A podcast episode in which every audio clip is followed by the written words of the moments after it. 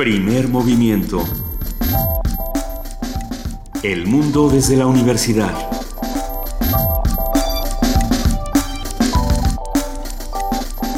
Muy buenos días, son las 7 de la mañana con 3 minutos de este 25 de noviembre y arrancamos aquí en Radio UNAM Primer Movimiento. Luisa Iglesias. Querido Benito Taibo, muy buenos días. Muy buenos días a todos los que nos están escuchando. Buenos días a nuestra jefa de información, Juana Inés de ESA. Buenos días, Luisa. Buenos días, Benito. ¿Cómo estás, Benito? Estoy muy bien. Fui, sobreviví a Guadalajara. Eh, no te preocupes, ahorita este, en el próximo fin de semana, la próxima semana se, se desquitan contigo. Pero muy bien, ¿no? Eh, el programa universitario de fomento a la lectura de la UDG, de la Universidad de Guadalajara, ah, muy, muy interesante, unas jornadas académicas con muchos ah, especialistas en fomento a la lectura, franceses, italianos, españoles, chilenos, colombianos. Eh, la verdad es que vale la pena y dura toda esta semana hasta el día 27 y el 28 arranca la FIL. O sea, movidito, muy movidito.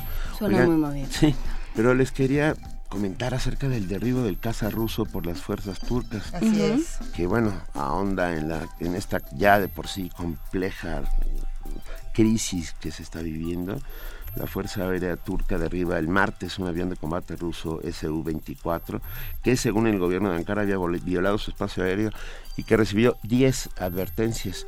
Yo, yo no sé, suena rarísimo. A ver, lo que, lo que dice por un lado los turcos es que fueron 17 segundos eh, el tiempo que estuvo este avión en, el espacio, turco, Y, que, y que bueno, es más que suficiente para que para que se, fuera, se diera un malentendido como este.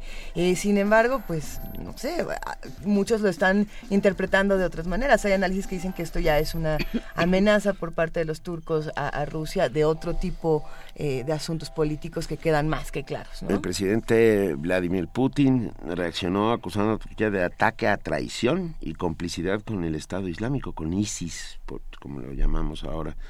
Según su versión, realizaba una operación antiterrorista en territorio sirio cuando sucedió. Es, es un momento complejísimo eh, en este momento en que las fuerzas eh, de la OTAN están empezando a reunirse para atacar frontalmente al Estado ruso. Ya David Cameron apoyó definitivamente a François Hollande en sus aspiraciones por terminar, por lo menos desde el aire, con los bastiones de ISIS en territorio sirio y habrá que ir viendo qué sucede. Habrá que ir viendo. Eh, eran dos pilotos, el primero lamentablemente no sobrevivió, el otro se encuentra en un, en un campamento sirio.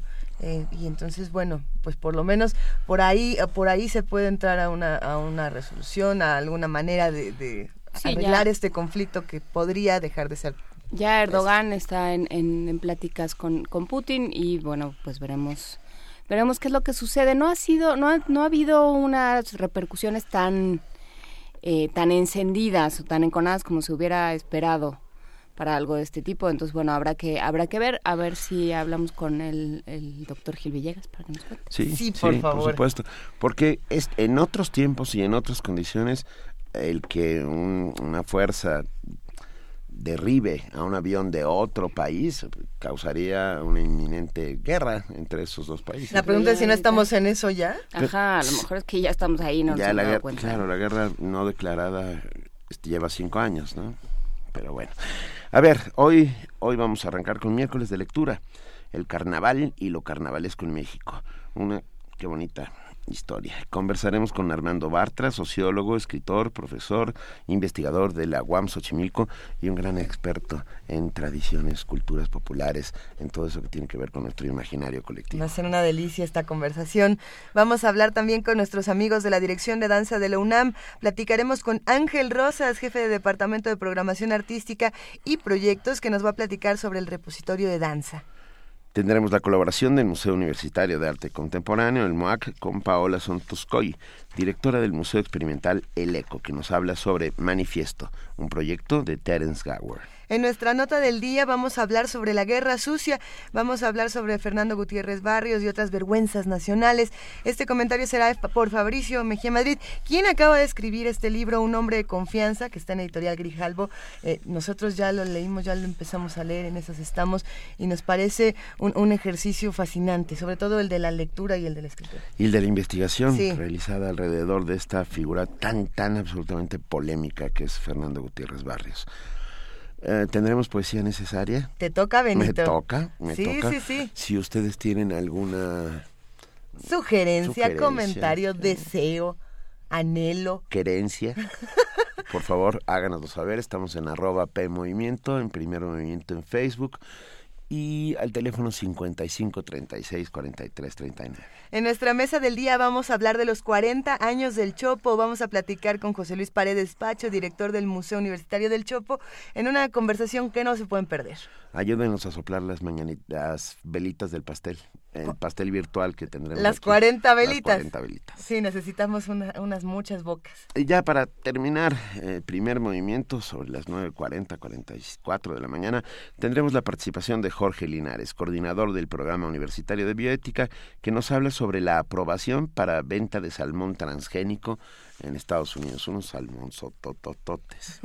ya, ya los viste. Ya los vi. Ya viste el salmón. Vi una foto, ¿eh? Es, es, cierto. Sí, sí, son tan espeluznantes como pues, cuentan. Son grandes, son muy, muy grandes vamos a platicar de qué es lo que está pasando con los animales transgénicos. Quédense con nosotros de 7 a 10 de la mañana aquí a través del 96.1 de FM Radio UNAM. Nosotros nos vamos a nuestro primer corte informativo del día con nuestra compañera Cindy Pérez Ramírez. Muy buenos días, Cindy. Buenos días, Luisa. Gracias, Benito. Buenos días a todos.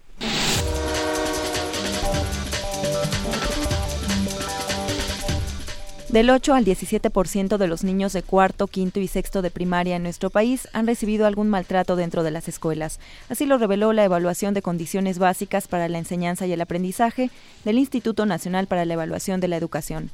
Además, se detalló que uno de cada diez estudiantes en esos tres grados son castigados o no los dejan presentar examen por no pagar cuota, mientras que el 11.6% señala que fue golpeado al menos una vez por parte de los maestros. El secretario de Educación Pública, Aurelio Nuño, anunció que este fin de semana resguardarán la seguridad en Oaxaca entre 8 y 10 mil elementos adicionales de la Policía Federal. Esto con el fin de proteger a la entidad y garantizar la evaluación docente. Entrevistado luego de su participación en la 57 semana de la radio y la televisión, el funcionario federal informó que se realizarán evaluaciones extraordinarias para los docentes que no hayan podido acudir a la prueba y que podrían hacerse el 13 de diciembre. Los maestros que no hayan podido acudir a la evaluación por diversas razones, ya sea porque tuvieron un problema personal y no pudieron llegar o, y lo digo muy claro, porque fueron presionados por la coordinadora y les dio miedo llegar a la evaluación, si ellos no lo hacen saber, tendremos fechas extraordinarias para que puedan presentar la evaluación. Nuestro objetivo es que la mayoría de los maestros evalúen. Nuestro objetivo no es correr maestros. Ese es nuestro objetivo y por eso estaremos haciendo ese gran esfuerzo para que todo aquel que se quiera evaluar lo pueda hacer. Organizaciones civiles y de derechos humanos solicitaron al gobierno de Tabasco emitir la declaratoria de alerta de género en la entidad ante el registro de 20 casos de feminicidios en lo que va de este 2015. En conferencia de prensa, la presidenta del Comité de Derechos Humanos de Tabasco, Leonor Ramírez Bautista, indicó que esa organización ha documentado los casos, de los cuales la Fiscalía General del Estado reconoce siete como feminicidios. Cabe recordar que en Tabasco se, se tipificó el delito de feminicidio en 2012, pero aún falta un protocolo de actuación en la investigación desde el hallazgo de un cuerpo. El presidente de la Comisión de Justicia del Senado de la República, Fernando Yunes Márquez, dio a conocer que a más tardar el 10 de diciembre, el Pleno de la Cámara Alta designará a los dos nuevos ministros de la Suprema Corte de Justicia de la Nación. Asimismo, el martes 8 de diciembre se reunirá dicha comisión para aprobar el dictamen con las dos propuestas para ocupar los cargos de los ministros Olga Sánchez Cordero y Juan Silva Mesa. En información internacional, este martes los presidentes de Estados Unidos y Francia coincidieron en intensificar la coordinación de los ataques de la coalición internacional contra posiciones de Daesh en Siria e Irak. En la Casa Blanca, Barack Obama y François Hollande también pidieron a Rusia y Turquía que eviten una escalada del conflicto luego del derribo de un avión ruso por parte de misiles turcos. Obama dijo que Turquía tiene derecho a defender su espacio aéreo, pero pidió a ambos países dialogar para aclarar los hechos. El presidente de Estados Unidos instó a Rusia a atacar al Estado Islámico en Siria en vez de defender el régimen de Bashar al-Assad.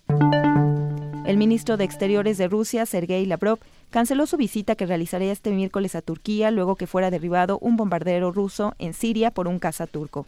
Para el presidente Vladimir Putin, con el derribo del bombardero, las autoridades turcas se han mostrado cómplices del terrorismo, por lo que advirtió las relaciones ruso-turcas tendrán graves consecuencias. Turquía aseguró que el avión fue derribado al invadir su espacio aéreo y luego que los pilotos ignoraran las advertencias de las autoridades turcas. Túnez declaró el estado de excepción por 30 días luego del atentado al autobús de la Guardia Presidencial que dejó por lo menos 12 muertos y 11 heridos. De acuerdo con las autoridades, el atentado se registró en una avenida principal cerca de las antiguas instalaciones de la Asamblea Constitucional Democrática, el partido del derrocado presidente Sin el Albine Ben Ali. La diversidad genética es clave en los planes contra el cambio climático, según la FAO. La Organización de la ONU para la Alimentación y la Agricultura, la FAO, recomendó que la diversidad genética sea incluida en los planes nacionales de adaptación al cambio climático. Este llamamiento forma parte de una nueva guía de la FAO que difundió este martes para ayudar a los países a conservar de manera sostenible los recursos genéticos frente a la amenaza del cambio climático, de cara a la próxima cumbre sobre el tema que la ONU celebrará en París a partir del 30 de noviembre. Entre esos recursos figuran las plantas, los animales, los bosques y los recursos acuáticos, entre otros, que intervienen en la producción alimentaria y agrícola. Dado que muchas de estas formas de vida están bajo amenaza por el cambio climático, su genética también les permite adaptarse a condiciones nuevas, como por ejemplo el caso de las semillas que pueden tolerar el frío, las inundaciones o la aridez del suelo. Si las tendencias actuales prevalecen, los rendimientos de algunos cultivos básicos podrían ser un 25% más bajos en 2050, advierte el Grupo Intergubernamental de Expertos sobre el Cambio Climático. Carlota Fluxá, Naciones Unidas, Nueva York. Y en la nota de la UNAM, este 25 de noviembre se conmemora el Día Internacional de la Eliminación de la Violencia contra la Mujer. De acuerdo con Ana Bouquet, directora del Programa Universitario de Estudios de Género, la violencia contra las mujeres es uno de los núcleos más duros de la desigualdad de género. La violencia contra las mujeres es uno de los núcleos más duros de la desigualdad de género. Las leyes no transforman la realidad de manera automática. Entonces, todo este marco legal, incluso algunas estructuras que se han creado para atender este problema tan lamentable que existe todavía en nuestros días, hay que actuar desde diferentes lugares para combatir la violencia contra las mujeres y desde diferentes dimensiones. Pero todas las leyes que hay, los acuerdos internacionales, las estructuras de gobierno, las múltiples organizaciones no gubernamentales, el trabajo que se hace desde la academia, no han podido detener la violencia contra las mujeres. Definitivamente necesitamos una transformación de carácter cultural, lograr que se transforme las mentes, las formas de pensar, que ningún hombre crea que tiene derecho a disponer del cuerpo de una mujer de ninguna manera y que ninguna mujer crea que tiene que tolerar o soportar cualquier forma de violencia.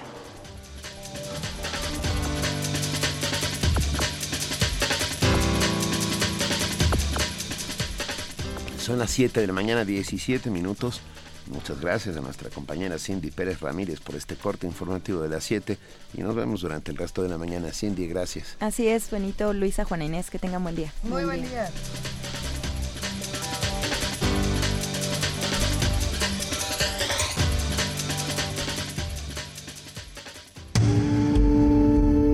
Primer movimiento. Donde todos rugen, el puma ronronea.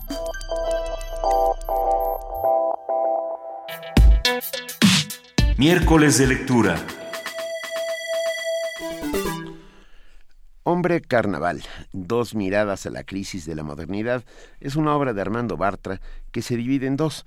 En la parte llamada Hambre se aborda la crisis alimentaria y en la titulada Carnaval se habla de la protesta social. Estas dos temáticas diferentes se unen en el subtítulo de la obra, Dos miradas a la crisis de la modernidad. En Hambre, el autor sostiene que la crisis alimentaria no tiene su causa principal en la acción de los especuladores, sino que también existe un problema de escasez vinculado con el cambio climático y con el ahogo de la economía campesina. En Carnaval, el eje parte de los planteamientos que Mijail Bajin hace en su estudio titulado La cultura popular en la Edad Media y el Renacimiento, donde se identifica el carnaval como la expresión más nítida de la cultura popular. Armando Bartra parte de esa concepción bactiniana para mostrar que las insurrecciones recientes de los altermundistas, de los indignados de España o de los ocupas de Wall Street no dejan de tener un ingrediente carnavalesco y que ahora también el carnaval tiene un poder subversivo contra el mundo jerárquico a partir del libro Hambre, Carnaval, dos miradas a la crisis de la modernidad, hoy hablaremos, lo tenemos en la línea y lo agradecemos enormemente, al doctor Armando Bartra sobre este género y su presencia en México. Armando Bartra es sociólogo, escritor y profesor investigador de la UAM Xochimilco. Muy buenos días, Armando Bartra, gracias por estar con nosotros. buenos días, eh, Luisa, Juan Inés, Benito, ya somos conocidos, no sé si viejos conocidos, pero no es la primera vez que tengo la fortuna de estar ahí con ustedes. Para nosotros es un honor cada vez que podemos hablar contigo, Armando. Y vamos a hablar esta mañana del carnaval. ¿Qué, es el carnaval? ¿Cómo podemos identificar el carnaval? el carnaval es una forma de subversión. Bueno, la manera en que yo utilizo el concepto es una forma de subversión este, festiva, es una forma de subversión lúdica, es una forma de subversión eh, con elementos de teatrales, performática, eh, alegre diría yo, eh, pero obviamente el carnaval es un concepto que remite a cierto tipo de rituales que practican casi todas las culturas que están asociados al, periodo del año en el que hay una, un ciclo agrícola que termina y otro que va a empezar y esto eh, remite en términos no solo agrícolas, sino más eh, profundos y diríamos que metafísicos a la refundación periódica del mundo, del orden, del cosmos y a la necesidad de ejecutar cierto tipo de rituales que nos recuerden que este orden tiene que ser mantenido y que somos responsables de él. Estos eh, rituales, estos rituales que se repiten regularmente, anualmente, están presentes en casi todos los pueblos, están presentes sin duda en nuestros pueblos, y son sincréticos, en resultado de una combinación habitualmente de modos culturales distintos, diversos, que se han ido mezclando.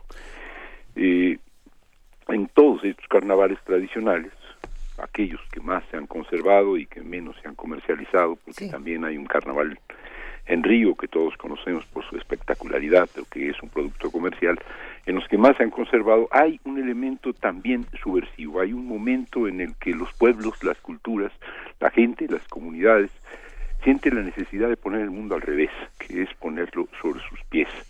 Y ese momento, ese momento mítico, ese momento de, poner en orden las cosas que sabemos que cotidianamente están mal, están, están al revésadas, eh, es un momento carnavalesco.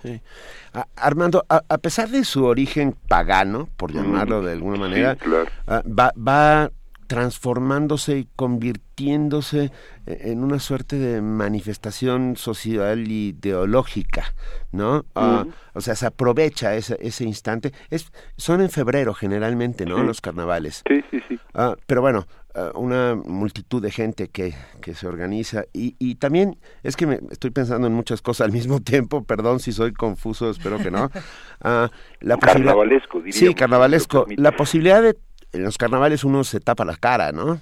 O sea, uno se entra en la fase del anonimato, se mezcla con la multitud y desahoga eh, montones de cosas. ¿Cómo, ¿Cómo podemos verlo desde el punto de vista sociológico esto que sucede, esta reunión? Quizás tomar de las cosas que has dicho eh, lo de que se tapa la cara, ¿no? Que se oculta o se eh, transita al anonimato.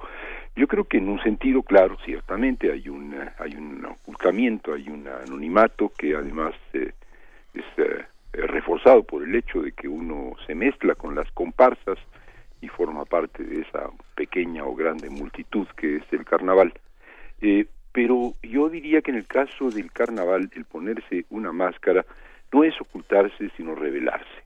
La máscara no es algo que oculta nuestro verdadero rostro que está detrás sino que la máscara es el rostro verdadero puesto que es el rostro que hemos elegido, no el rostro que nos puso el destino o, la naturaleza.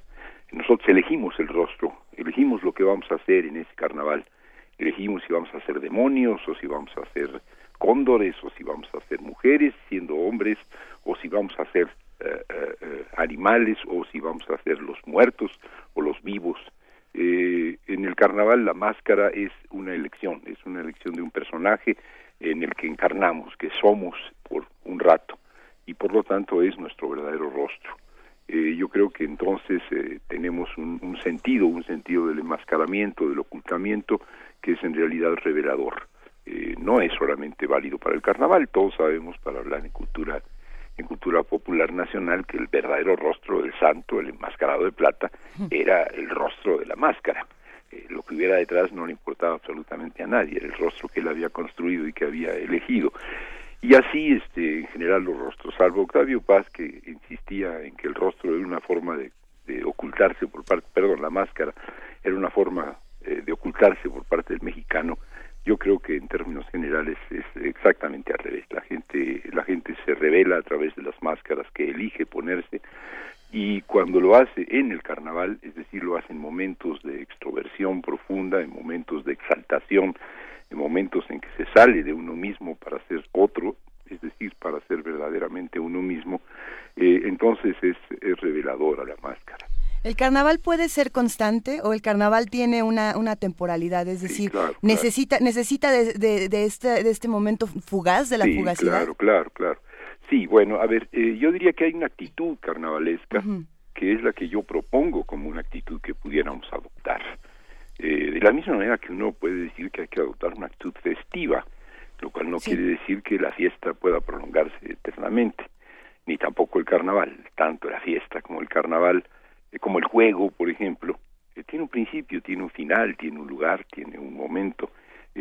la fugacidad ciertamente es una característica de estos, de estos estados, estados espirituales, de estos estados de ánimo que por sus mismas características no pueden ser eternos. Pensemos en otros estados físicos y de ánimo que si fueran eternos serían una verdadera enfermedad y que sin embargo en su fugacidad son eh, realmente espléndidos. Y estoy hablando de la, de la relación amorosa. Nadie puede esperar que una relación sexual amorosa sea eh, eh, más allá de un periodo corto y fugaz. Nadie puede esperar que el carnaval dure todo el año, nadie puede esperar una fiesta interminable. Y sin embargo, la actitud festiva, la actitud lúdica, la actitud amorosa, la actitud carnavalesca pueden impregnar nuestro ánimo el resto del tiempo. Esta sería la idea. El acotamiento del carnaval a un espacio y a un tiempo limitados es una forma también de un orden, el orden sistémico que puede ser eh, de culturas muy antiguas o de otras más recientes o del moderno capitalismo, es una manera de, de, circunscribir esta peligrosa actitud subversiva, ¿no? Entonces sí creo que hay que romper los tiempos y los espacios del carnaval para hacer que esa subversión no sea fugaz, no esté tan acotada, no esté comercializada en los casos en los que se comercializa, sino que sea una actitud subversiva que impregne el resto de nuestra vida pero seguirá habiendo un elemento de fugacidad. Este, este elemento de fugacidad, este éxtasis, pues, es por necesidad eh, eh, corto en el tiempo. Ah, eh, pensando, Armando Bartra, te saluda Juana Inés. Sí, hola. Pensando en este, en esta distinción entre la actitud carnavalesca y el carnaval, el carnaval que está circunscrito a un día del año, el día el mar, el martes antes del miércoles de ceniza. de ceniza, antes del comienzo de la cuaresma. Sí, sí. Eh, pensando en el carnaval de un día y en la actitud carnavalesca que debe que debe perpetuarse, ¿cómo, cómo entiendes esta actitud carnavalesca que se perpetúa y cómo lo pones en, en este libro que, que nos presenta hoy la UAM del carnaval? Sí, a ver, eh, digamos, eh, voy a trasladarlo al plano más político, que es el que trato de ubicarlo en una parte de la reflexión de este libro. Digamos, si uno concibe que el movimiento del 132, por ejemplo, que es un movimiento juvenil, que es un movimiento eh, inesperado, que es un estallido lúdico en muchos sentidos, subversivo en otros, y fugaz, pues porque terminó, y terminó diríamos en términos históricos bastante rápido, lo que uno ve es algo muy parecido a un carnaval, a un carnaval político. la liberación de la imaginación, la liberación de la convivencia, de la solidaridad, jóvenes que estaban conectados entre sí a través de redes sociales, de pronto están además conectados entre sí de manera física, cara a cara, se palmean las espaldas y no únicamente se mandan tweets o, están este, en el Facebook, eh, que se sienten partícipes de la historia de un país que los ha dejado al margen, que los ha eh, inhabilitado para cambiarla y lo hacen de manera festiva. Pensemos en los ocupa, en este caso nuestro, no Wall Street, no la plaza, la plaza, eh, las plazas en España, sino pensemos los ocupa del movimiento de la revolución, no ocupa reevolución. Eh, esto es un carnaval, esto es un periodo festivo y corto, relativamente corto, no son algunas semanas. Yo creo que esta generación, la generación del 132, que no son todos los jóvenes mexicanos, son un sector de los jóvenes mexicanos vinculados a la enseñanza media y superior, no solo en el DF, sino en muchas ciudades del país, es una generación cambiada, es una generación carnavalizada, es una generación que descubrió la posibilidad de que el mundo fuera de otra manera, que descubrió la posibilidad de intervenir en los cursos históricos y no intervenir solo su cuerpo con tatuajes o con piercing, que, que pensó que la vida puede ser de otro modo y que ellos pueden hacer el cambio de la vida y que su vida puede ser otra. Cuando uno ve los testimonios de estos chavos, los testimonios de vida de estos chavos durante este periodo, lo que todos dicen es, esto nos cambió la vida nos descubrió que somos comunidad. Eh, bueno, esto es trasladar el carnaval, es decir, en este caso, la acción política contestataria de 132 de unas cuantas semanas y unos cuantos lugares de este país a toda una generación que no va a ser la misma. Si algunos de ellos se vuelven este yuppies, se vuelven burócratas, se vuelven funcionarios, bueno, es inevitable, así es, pero ese esa semilla carnavalesca, esa ese espíritu subversivo, esa posibilidad de mirar el mundo al revés eh, y por lo tanto sobre sus verdaderos pies, no lo van a haber perdido. Si no queremos hablar de algo tan cercano, porque alguno podrá pensar que el, 132 se perdió y que se acabó todo y que eso fue un fracaso, bueno, pensemos en el 68 o en los 68, en nuestro 68. Y no estaríamos aquí donde estamos y hablando como estamos en esta radio en la que estamos si no hubiera sido por el 68, que duró poco, ¿no? Después de todo, y terminó mal, diríamos también, ¿no? Con muertos y con encarcelados. Entonces, el 68 fue, alguien lo dijo, una fiesta, el 68 fue un carnaval, y el 68 carnavalizó a este país. De entonces eh, hasta la fecha, las cosas han sido de otro modo. A ver, Armando, a ver, el, subtítulo de eh, la crisis de la modernidad. Es que me quedé pensando, somos un país que ha vivido en crisis permanente desde que se inaugura la modernidad. Si, si contamos que la modernidad comienza con Miguel Alemán, ¿no? O, por lo menos tiene un acta de nacimiento ahí extraña, en la que se inaugura en los años 50 el, el, la posibilidad de que México entre en un nuevo concierto de naciones y y, entre a, unas lógicas distintas. Ah, el, el, libro está dividido en dos, literalmente, porque lo lees, lo lees, la mitad está encontrada con la otra parte. El diseño es francamente eh, bueno, pesa. Ah, ¿Qué podemos decir acerca de la otra parte? No del carnaval, sino del hambre y de esta crisis que para nosotros ya es eterna, ¿no? Claro. Eh, hay muchas formas de conectar las dos, pero la que tú ah, sugieres ahora me resulta muy provocativa. Eh, la modernidad no, no empieza ciertamente en los 50, ah. pero para México sí es verdad que esta idea de que en los 50 los nuevos gobernantes de este país, este, el nuevo perfil del gobierno y, de, y, del, y del modelo eh, de desarrollo que diríamos ahora, nos coloca en la tesitura de la modernidad, sería perfectamente válido. Entonces, esta modernidad a la que accedemos eh, simbólicamente con el alemanismo es eh, la modernidad que deja por fin, eh, esa era la sensación que algunos tenían o cultivaban o trataban de promover, deja, de, deja atrás por fin esa barbarie rural, esa barbarie agraria, este mexicano sombrerudo, este mexicano con cananas, este, este, este México que había hecho revoluciones a, a lomo de caballo, ¿no?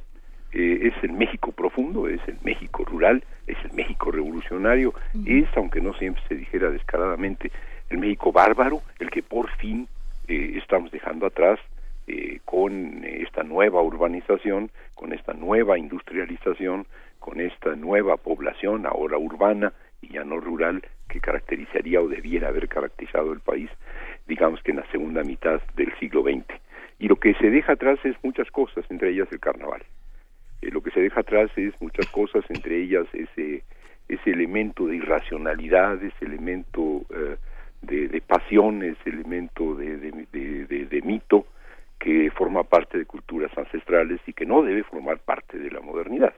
La modernidad no tiene por qué eh, haber, haber momentos de exaltación, de salir de nosotros mismos, sino que debiéramos vivir en un orden administrado, en un mundo racional y este, en una forma eh, de vida en la que se afirmara el yo consciente y no se liberaran los demonios, los demonios del ello. Bueno, si la modernidad es todo esto, es decir, el predominio de la razón, de la administración pública, del mercado, de la, la conciencia y la, y la y la racionalidad, pues eh, lo carnavalesco es lo que queda oculto, lo que queda soterrado. Y en el caso de México, en efecto, nuestro origen en una revolución, en una revolución campesina, en una revolución en donde se liberaron los demonios de, un país que había sido oprimido, soterrado, que había sido eh, eh, ocultado por un régimen que también pretendía ser moderno y que no era el de Alemán sino el de Porfirio Díaz. Entonces el carnaval está ya en el rostro al, al régimen porfirista eh, igual que yo creo después de, del medio siglo, en lo que llevamos de, del nuevo milenio también, el carnaval le vuelve a estallar en el rostro a esta presunta modernidad neoliberal. Eh, pienso, eh, Armando Bartra, pienso en Carpentier, por ejemplo, en El Reino de este Mundo, en estos, en estos espacios que ha dejado Latinoamérica, que ha dejado lo que llaman el tercer mundo, ya, ya tendríamos que encontrar otro, otra forma de en vías de desarrollo tampoco tampoco ayuda mucho digamos. Eh, pero pero este este lugar cómo cómo se relacionan el hambre y el carnaval parece que tendrían que estar eh, que, que, de alguna manera están unidos ¿no? y bueno otra relación. Si dijéramos eh, el, el carnaval es es el recurso el último o el primero de los hambrientos, es decir, de los marginados, de los excluidos, de los sobajados, de los ofendidos, de los humillados, es decir, de nosotros, es decir, de, de los tercermundistas, es decir, de los latinoamericanos, eh, no solo explotados, sino también colonizados. Eh, se estaba hablando de la violencia de género, por ejemplo, hace unos minutos en el programa, eh, también este, sometidos a, a, una orden patriarcal. Bien, estos, esta, esta dimensión que en nuestra América se vive de manera muy intensa, es la, el intento de someter, de, suprimir de, el carnaval. Eh, los que padecemos hambre, hambre, no solamente hambre física, sino hambre de equidad, de justicia, de dignidad, necesitamos subvertir el orden y esto es carnavalizarlo. Hablaste de Carpentier muy, muy rápidamente, y bueno, Carpentier introduce un concepto, o no sé si lo introduce, pero cuando menos lo populariza en obras espectaculares, de una de ellas, la que acabas de mencionar, eh, una visión barroca, ¿no? una visión barroca de, nuestra América. Otro autor muy posterior y filósofo no literato, Bolívar Echeverría, vuelve a insistir en el carácter barroco, no solamente de un tipo de arte, eh, eh, el barroco americano, que surge por una relación sincrética entre eh, la visión europea del arte y de lo que es la belleza y la armonía y la visión de los pueblos originarios, eh, pero esta identidad barroca, pues esta identidad que significa una acumulación de formas, no equilibrio clásico, no orden, no armonía, sino ruptura de esta armonía, combinación, eh, obsesión por lo formal, por llenar todos los huecos. Yo hablaría más que de barroco, de grotesco, y entonces ya nos vamos acercando al carnaval. yo creo que este barroco, barroco americano, más que barroco, porque finalmente el barroco es una voluntad de forma, es grotesco, es decir, es hacer saltar eh, eh, las relaciones poniendo juntas las cosas que en principio no se pueden juntar, eh, poniendo juntas la vida y la muerte, poniendo junto la belleza y la fealdad, poniendo junto lo alto y lo bajo, poniendo junto al hombre y a la mujer, mezclando, combinando de manera de manera subversiva las cosas. Esto es grotesco y queremos verlo como una expresión de lo grotesco, también el, el, barroco americano podría ser. Y en ese sentido, la gente que trató de nombrar esta nuestra América Carpentier, que trató de nombrarla y lo la nombró en, en, obras en obras fundamentales, eh, no únicamente nombrar los, los lugares, eh, los, las luces, este, los árboles, este, los ríos, sino también nombrar las actitudes americanas, el reflejo de este lado, el reflejo caribeño de la Revolución Francesa, por ejemplo el reflejo caribeño de la Revolución Francesa es mucho más mm, grotesco que, que la propia Revolución Francesa, que ya de por sí tenía su dosis de grotesquidad. ¿no? Eh, pues esta sería la idea. En efecto, sí, creo que eh, eh, esta nuestra América, esta nuestra América hambrienta, es por necesidad una América grotesca y la subversión de un orden grotesco no puede ser otra más que una subversión carnavalesca. ¿Será, será Armando Bartra el hambre el que detone el más grande de los carnavales, que es la revolución? Sí, claro, pero también si la revolución es solo metafóricamente un carnaval, el hambre es solo hambre metafóricamente. Es decir, por un lado hay hambre, ciertamente hay hambre, pero bueno, las mujeres victimizadas, por hablar de algo que continúa, un informe que ustedes estaban difundiendo al aire hace unos minutos, o los muchachos desaparecidos del 43, o los muertos del 43, o aquellos que ahora están siendo reprimidos, los maestros que protestan contra una reforma educativa que no lo es, todos estos tienen hambre, otro tipo de hambre, no solo es el hambre de alimentación, sino que es el hambre de equidad, de justicia, de dignidad, de, derecho a la vida. Sí, aquellos que tenemos que tenemos hambre, este, vamos a, transformar esta hambre en una fiesta carnavalesca y esta fiesta carnavalesca es la revolución. La revolución que se hace, por cierto, todos los días, o sea, esta idea que ya manejaron hace un rato de que el carnaval está acotado a un corto periodo eh, y a un cierto lugar eh, y que lo que hay que hacer es extender el carnaval fuera del periodo en el que está acotado y fuera de los lugares donde se realiza, también habría que plantearlo para esta revolución carnavalesca. La revolución carnavalesca no es la toma del Palacio de Invierno, la revolución carnavalesca no es la toma de la Bastilla, la revolución carnavalesca es un proceso continuo que empieza todos los días, cuando uno se levanta y dice, carajo, me van a hablar de Radio Universidad, tengo que tomarme un café para poder... Esto es una pequeña revolución carnavalesca, qué barbaridad voy a decir para mantener despierta a la gente que está poniéndose la corbata para ir a trabajar. Eh, la, la carnavalización es constante, la revolución se vive todos los días, hay que sacar entonces al carnaval de la cuaresma y hay que sacar la actitud carnavalesca y revolucionaria si la palabra todavía nos nos dice algo de, de, los momentos cumbre no de los momentos este estelares y hacer de toda la vida un carnaval. ¿Cualquier espacio es oportuno para una revolución carnavalesca, para una revolución grotesca? Así es. Eh, eso no quiere decir que todo sea igual y que todos los gatos son pardos y que la revolución se hace todos los días. De vez en cuando, de vez en cuando hay que pensar en otras escalas. De vez en cuando hay que pensar que el carnaval puede significar tomar las calles. De vez en cuando hay que pensar que el carnaval puede significar, no sé, este, eh, ocupar un espacio de este país y construir un orden absolutamente inédito que desde ya más de 20 años de sostenerse. Yo estoy hablando del STLN en la, en la selva de Chiapas o el carnaval puede significar que de pronto a un dirigente político que había sido candidato y que le habían arrebatado la elección convoca a que eh, cientos, miles de mexicanos hagan un megaplantón en las calles de reforma desde el monumento, digo, desde, desde el Zócalo hasta el hasta el, el, el, uh, Museo de Antropología. Todo esto es, uh, uh, es carnavalizar con un sentido de estrategia y de táctica política, ¿no? Y creo que esto hay que tenerlo presente. Pero la actitud carnavalesca sí es, es cotidiana, puede ser tomándose el café o abrochándose los zapatos. Tal vez la carnavalización ah, que más signe a nuestros tiempos pasa por el internet y pasa y pasa por Anonymous, por supuesto. Ah. Absolutamente, absolutamente. Eh, yo creo que es el, ejemplo más acabado de lo que acabas de decir, sí, ¿no? Absolutamente, este, eh, no, sin exagerar la importancia que tiene. Por ejemplo, el uso, el símbolo que ellos están que están utilizando que ellos que nosotros es decir eh, anónimos somos somos somos todos finalmente y esa es la gran virtud la máscara que está utilizándose en todo el mundo eh, es una máscara que viene de un cómic que viene de una historieta de una historieta inglesa eh, de una historieta donde además precisamente se plantean revoluciones grotescas. Como, pues anarquistas, porque el, el, guionista de la historieta es un anarco, es, es, Un, es un ácrata. Eh, excelente, excelente escritor de historietas.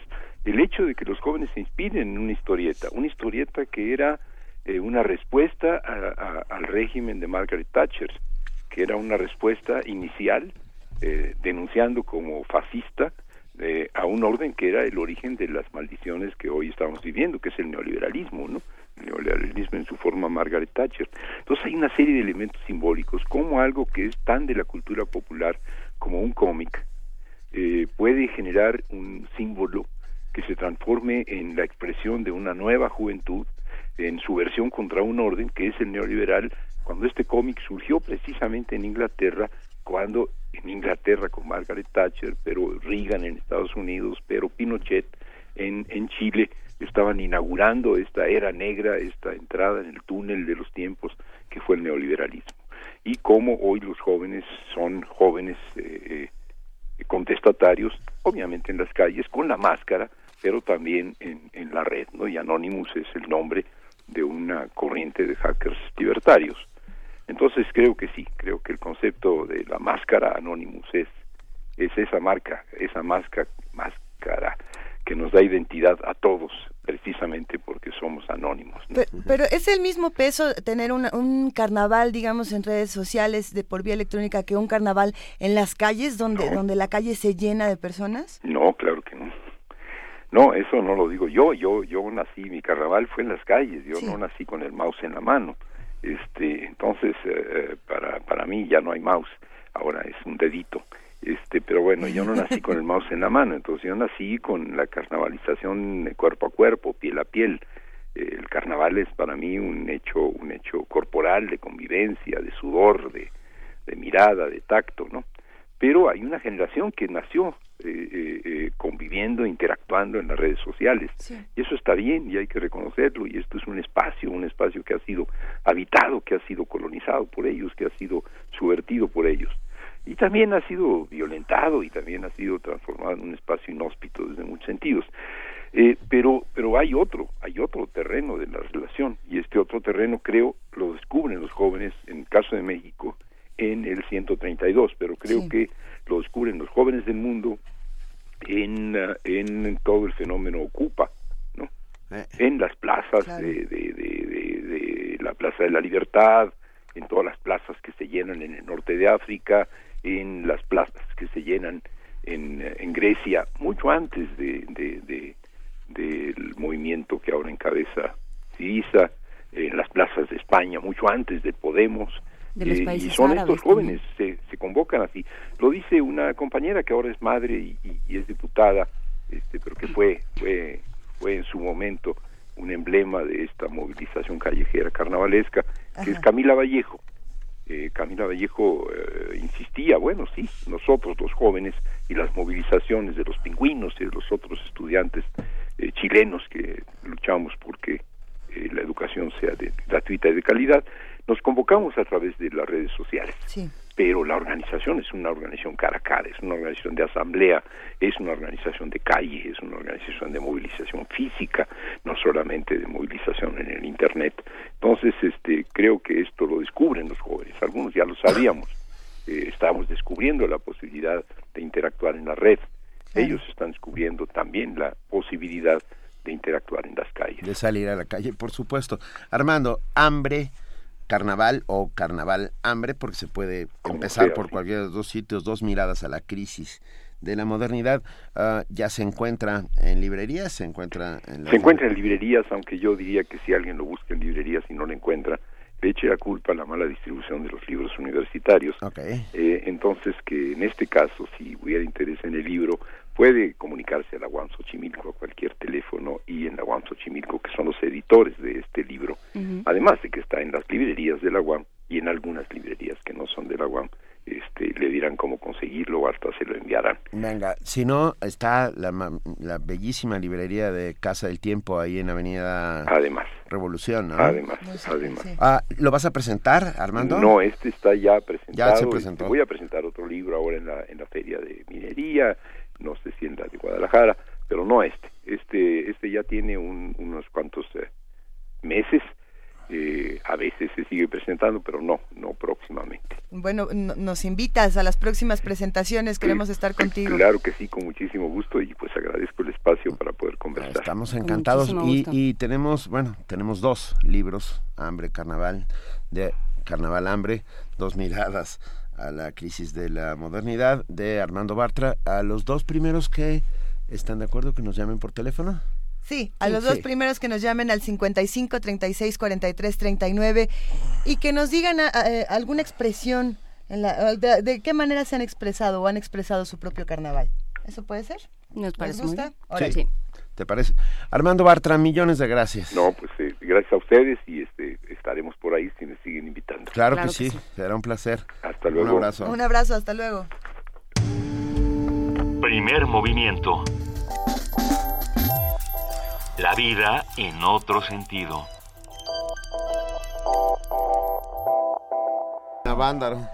Estamos todavía aquí en la cabina muy emocionados diciendo que Bartra es un genio. Eso es lo que decíamos. Eso es lo que decíamos y que estaba yo alucinando como en Navándaro. O sea, eh, una reflexión provoca otras muchas reflexiones eh, y una vez más demostramos lo que siempre hemos pensado, que es... Que la inteligencia a veces se levanta temprano. No, y más que eso, que eh, la verdadera respuesta está en la pregunta. Quiero decir, el, el, hacer cada vez más preguntas es lo que es lo que lo que provoca la cultura, lo que hace a la cultura. Un, planteamiento bellísimo que, que, se dio en esta conversación es como nosotros somos nuestra máscara, no necesariamente somos lo que está debajo, somos lo que expresamos y lo expresamos de muchas maneras. Nuestra máscara también es nuestro cuerpo cuando bailamos, por, ejemplo. por ejemplo. Máscara, eh, persona quiere decir máscara también. Persona quiere decir máscara. Es una genia El cuerpo se expresa y el cuerpo se expresa de muchas maneras. Por eso es fundamental que ahora platiquemos con nuestros amigos de la, de la Dirección de Danza de la UNAM. Ya está aquí en la cabina de Radio UNAM Ángel Rosas, jefe de Departamento de Programación Artística y Proyectos. ¿Cómo estás, Ángel? Muy buenos días. ¿Qué tal? Muy buenos días. Bienvenido. Gracias. Un placer estar con ustedes. A ver, ¿qué, qué ha pasado? ¿Qué ha pasado? Pues eh, la sorpresa que les tenía desde hace un tiempito se estuvo cocinando durante dos años. El día de ayer se hizo el lanzamiento oficial eh, día martes 24 de noviembre a partir de las 18 horas del primer repositorio de danza. ¿Sucedió? Sucedió. El primer repositorio de artes en la UNAM, que es algo muy particular y es algo muy especial que les vengo a compartir a todos ustedes. Su nombre es UNAM Movimiento. Este proyecto, como lo mencionaba, es el primer repositorio de artes en la universidad. Es un portal educativo sin fines de lucro el cual tiene un acceso libre a todos los contenidos de la danza de un periodo que aunque se oiga pequeño es muy significante, es del 2009 a junio del 2015, en donde todos podremos consultar universitarios, públicos, conocedores y no conocedores de la memoria digital de la dirección de danza. Y se comisionó a la periodista Rosario Manzanos para que eh, existiera una compilación acerca de la memoria en Danza UNAM qué es la danza, por qué, cómo hemos pasado, quiénes hemos sido, quiénes han estado. Y algo muy importante, que fue una de las líneas de acción de la maestra Angélica Clen Delgado, directora de la dependencia, es crear un contenedor un contenedor digital para que albergue la memoria y el patrimonio intangible del área más intangible que es la danza y no por eso no quiere decir que no exista. Este contenedor eh, tiene un formato de página web el cual, gracias a la colaboración de la Dirección General, la DGTIC en pocas palabras, y el CENIDI Danza, que es la unidad especializada para la catalogación y la clasificación de la información, documentación de la danza por parte del IMBA, se logró generar un perfil único en su, en su precedente. Se ha trabajado dos años con expertos, expertos en materia, tanto de una parte de catalogación y clasificación de cosas, elementos, componentes, y otra cosa es toda la parte sistemática y tecnológica. ¿Qué van a encontrar aquí? La memoria. ¿Quién fue? ¿Cómo fue? ¿Cómo se hizo? Desde una manera muy, muy, muy amigable, que es a partir de la imagen del video.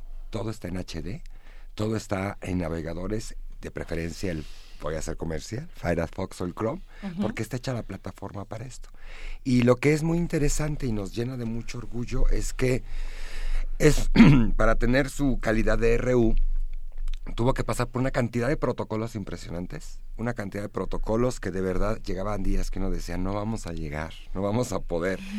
Se clasificaron bajo ciertas cuestiones muy específicas, que es el Dublin Core y es el formato marca para tener una evolución hacia lo que es el perfil de clasificación y documentación de todo el repositorio. Muy contentos, muy cansados como a ver, danos la página, yo estoy esperando así. Ay, la página es maravillosa, es muy ya simple. queremos entrar. Y entren, por favor, porque es para ustedes. Es ru. Ah, no se pone www. Se puede poner, pero lo puedes poner ru.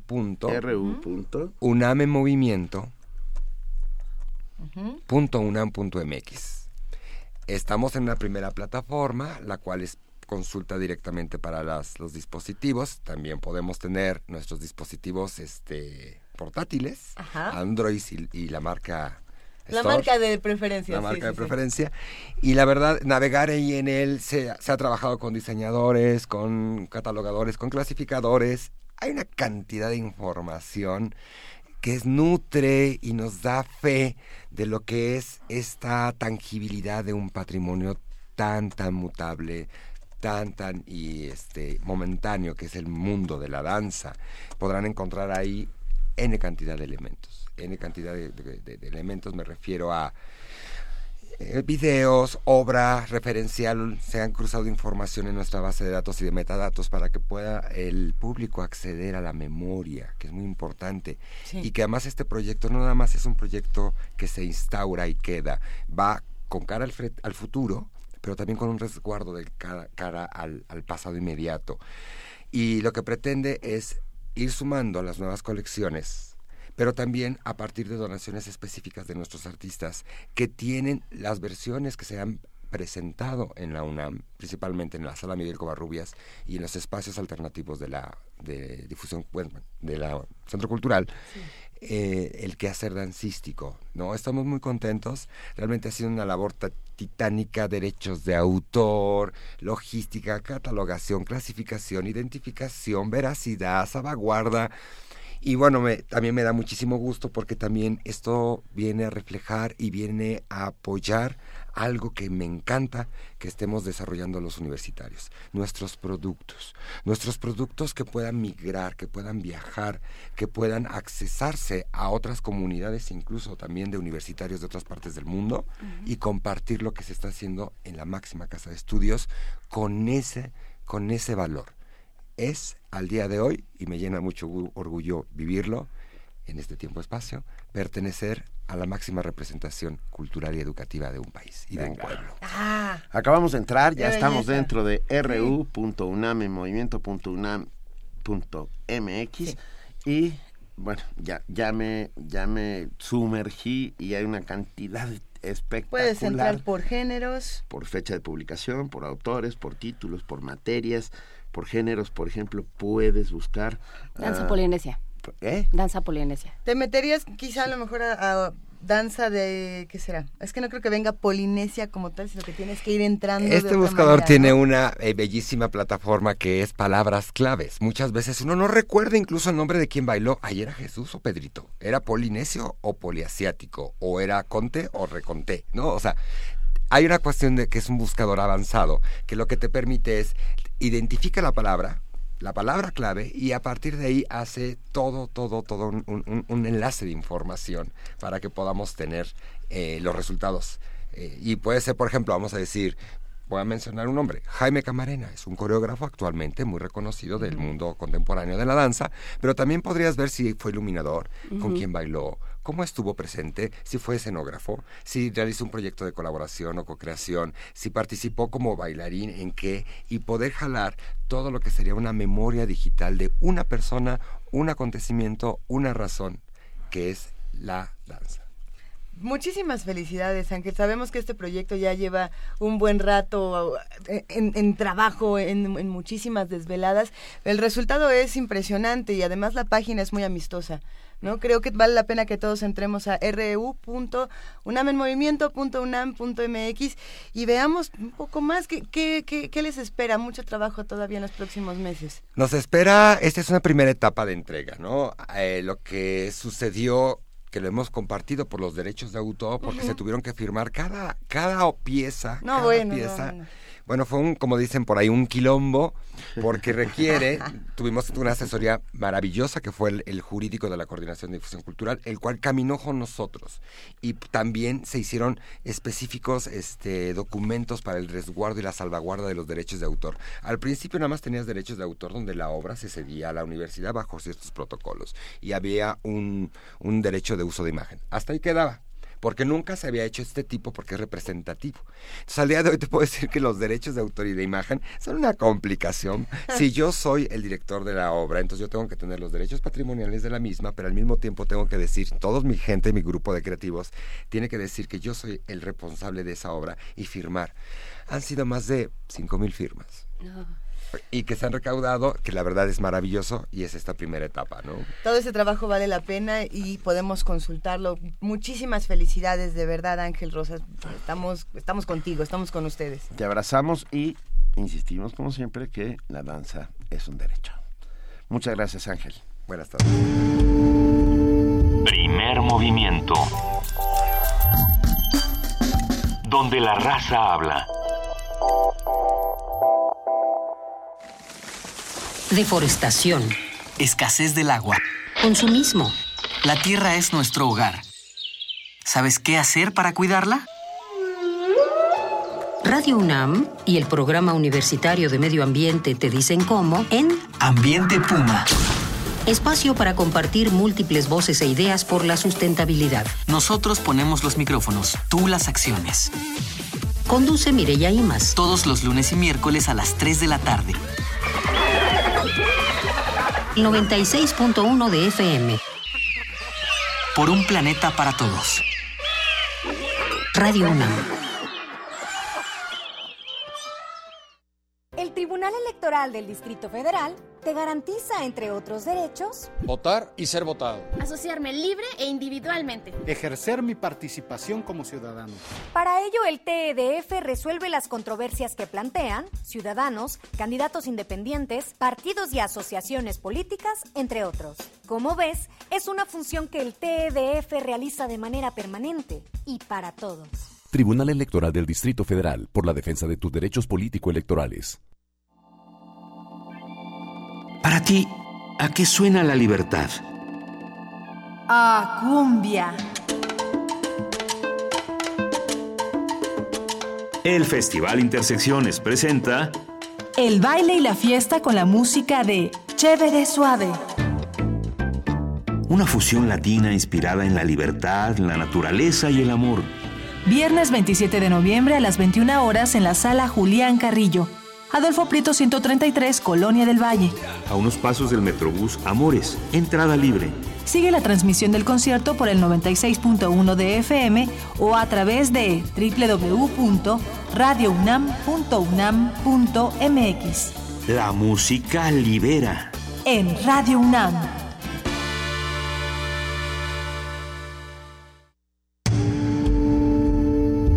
Primer movimiento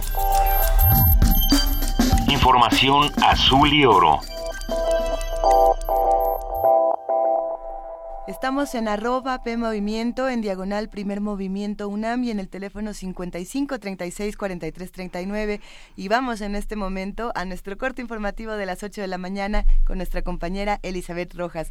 Muy buenos días, Elizabeth. Hola, Luisa, Juana Inés, buenos días, buenos días a todos. Bienvenida. Buenos días.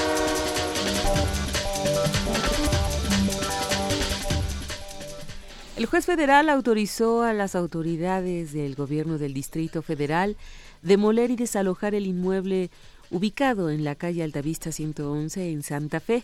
Juan Pablo Gómez Fierro, juez quinto de distrito en materia administrativa en el Distrito Federal, negó a la familia Rosete, dueña del inmueble que se encuentra en el borde de una barranca donde ocurrió un deslave, un amparo para impedir que las autoridades locales procedan con la demolición.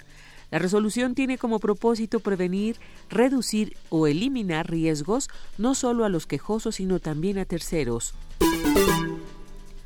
La Secretaría de Gobernación informó que por instrucciones de su titular, Miguel Ángel Osorio Chong, se aceleró el proceso de acceso a los recursos del Fondo de Desastres Naturales para rehabilitar las afectaciones provocadas por el huracán Patricia. En un comunicado se detalló que durante una sesión del Comité de Evaluación de Daños del Fonden se presentó la cuantificación de daños. Los recursos se habilitaron a través del componente de apoyos parciales inmediatos, así como insumos y medicamentos enviados tras la declaratoria de emergencia extraordinaria. El secretario del Trabajo y Previsión Social, Alfonso Navarrete Prida, indicó que espera que en el 2016 baje 1.5% la informalidad en el país. Entrevistado al término de su participación en el encuentro por la transparencia sindical y protección de datos personales de los trabajadores, el funcionario explicó que se relanzará el programa para la formalización del empleo que fue lanzado en julio de 2013. Por último, Navarrete Prida recalcó que al mes de octubre se generaron 820 mil empleos, mientras que en noviembre habrá una alza en la creación de plazas. El gobierno federal anunció que fue desmantelada una banda criminal que cometió al menos nueve secuestros en el Distrito Federal y el Estado de México. Tomás Herón de Lucio, jefe de la Agencia de Investigación Criminal de la PGR, dio a conocer la aprehensión de los últimos miembros de esa organización delictiva que sucede después de 13 meses de trabajo de gabinete, investigación e inteligencia. Después de estas detenciones, esta banda criminal ha quedado completa y totalmente desarticulada. La aprehensión de los últimos miembros de esta organización delictiva sucede después de más de 13 meses de trabajo de gabinete, investigación e inteligencia, además de seguimientos de parte de los agentes aprensores para la localización y aprehensión de los probables responsables, según el mandamiento del representante social de la Federación y del juez de la causa. En información internacional, el ataque contra un hotel en el Sinaí, donde se hospedaban jueces electorales, que dejó un saldo de al menos cuatro personas muertas, fue reivindicado por militantes del Estado Islámico. A través de Twitter y Telegram, el grupo terrorista difundió un mensaje detallando que el ataque se realizó con un coche bomba que se estrelló contra el hotel. Además, otro miliciano ingresó al lugar y detonó el cinturón de explosivos que llevaba adherido al cuerpo. Por su parte, el ejército egipcio aseguró que se aumentará la ofensiva de las Fuerzas Armadas y el Ministerio del Interior para erradicar las raíces del terrorismo en el norte del Sinaí. El gobierno argentino calificó el editorial del diario La Nación del domingo pasado como abominable y lamentable. El diario conservador argentino publicó el pasado domingo una editorial que generó un rechazo unánime en el país al sugerir poner fin a lo que califica de venganza, refiriéndose a los juicios en contra de los represores de la última dictadura. Ante esta publicación, el jefe del gabinete de ministros, Aníbal Fernández, señaló que se trata de una editorial abominable y lamentable. Aseguró que en la política de derechos humanos impulsada por el kirchnerismo no hay venganza, sino memoria, verdad y justicia. La editorial recibió incluso el rechazo de los propios trabajadores del diario. Por su parte, las abuelas de la Plaza de Mayo señalaron que la editorial busca retroceder a un pasado nefasto y condicionar al gobierno que viene para abrir las cárceles para estos genocidas. Este lunes murió el adolescente de 15 años que dio positivo del virus del ébola en Liberia, informó el doctor Francis Kateg, director del sistema de control de ébola en el país. El padre y el hermano del adolescente también contrajeron el virus y se identificaron al menos otras 160 personas que podrían haberse contagiado al haber estado en contacto con la víctima. El pasado septiembre, la Organización Mundial de la Salud había declarado a Liberia libre de la epidemia. Sin embargo, el virus reapareció con este caso hace unos días. Luego de realizar un aterrizaje de emergencia al norte de Siria, un helicóptero ruso fue destruido este martes por un proyectil lanzado por rebeldes sirios, informó Rami Abderrahman, director del Observatorio Sirio de Derechos Humanos. El helicóptero aterrizó en el área de Kefraya, al norte de la provincia costera siria de Latakia, y fue destruido luego de ser abandonado por su tripulación. El observatorio señaló que el aterrizaje forzoso se realizó luego de que el aparato fuera alcanzado por grupos armados. El número de seropositivos que recibe tratamiento se ha duplicado en el último lustro, señala ONUCIDA. El programa de la ONU contra el VIH-Sida, ONU-SIDA, anunció que cerca de 16 millones de portadores de esa enfermedad reciben tratamientos con antirretrovirales en el mundo, el doble que hace cinco años. El avance se debe a que muchos países han adoptado la estrategia de vía rápida diseñada por esa agencia de Naciones Unidas que además del tratamiento de los seropositivos incluye servicios de prevención. El objetivo de la estrategia es eliminar la epidemia del SIDA para 2030, como lo plantea la nueva Agenda de Desarrollo Sostenible. En vísperas del Día Mundial de la Lucha contra el SIDA, el 1 de diciembre, ONUCIDA divulgó un informe que también revela que el número de nuevos infectados con el VIH disminuyó un 35% con respecto a la tasa máxima de contagio registrada en 2000, cuando se reportaron 3,1 millones de casos nuevos en un año. En 2014 la cifra fue de 2 millones. Además, las muertes relacionadas con el SIDA han caído un 42% desde el pico registrado en 2004, reduciéndose de 2 millones a 1,2 millones. Jorge Millares, Naciones Unidas, Nueva York.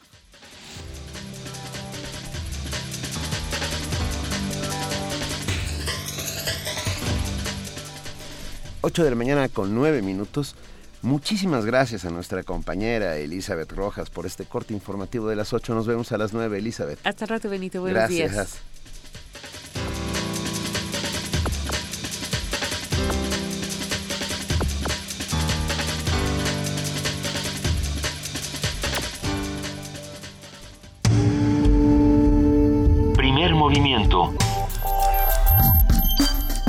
Donde todos rugen el puma ronronea.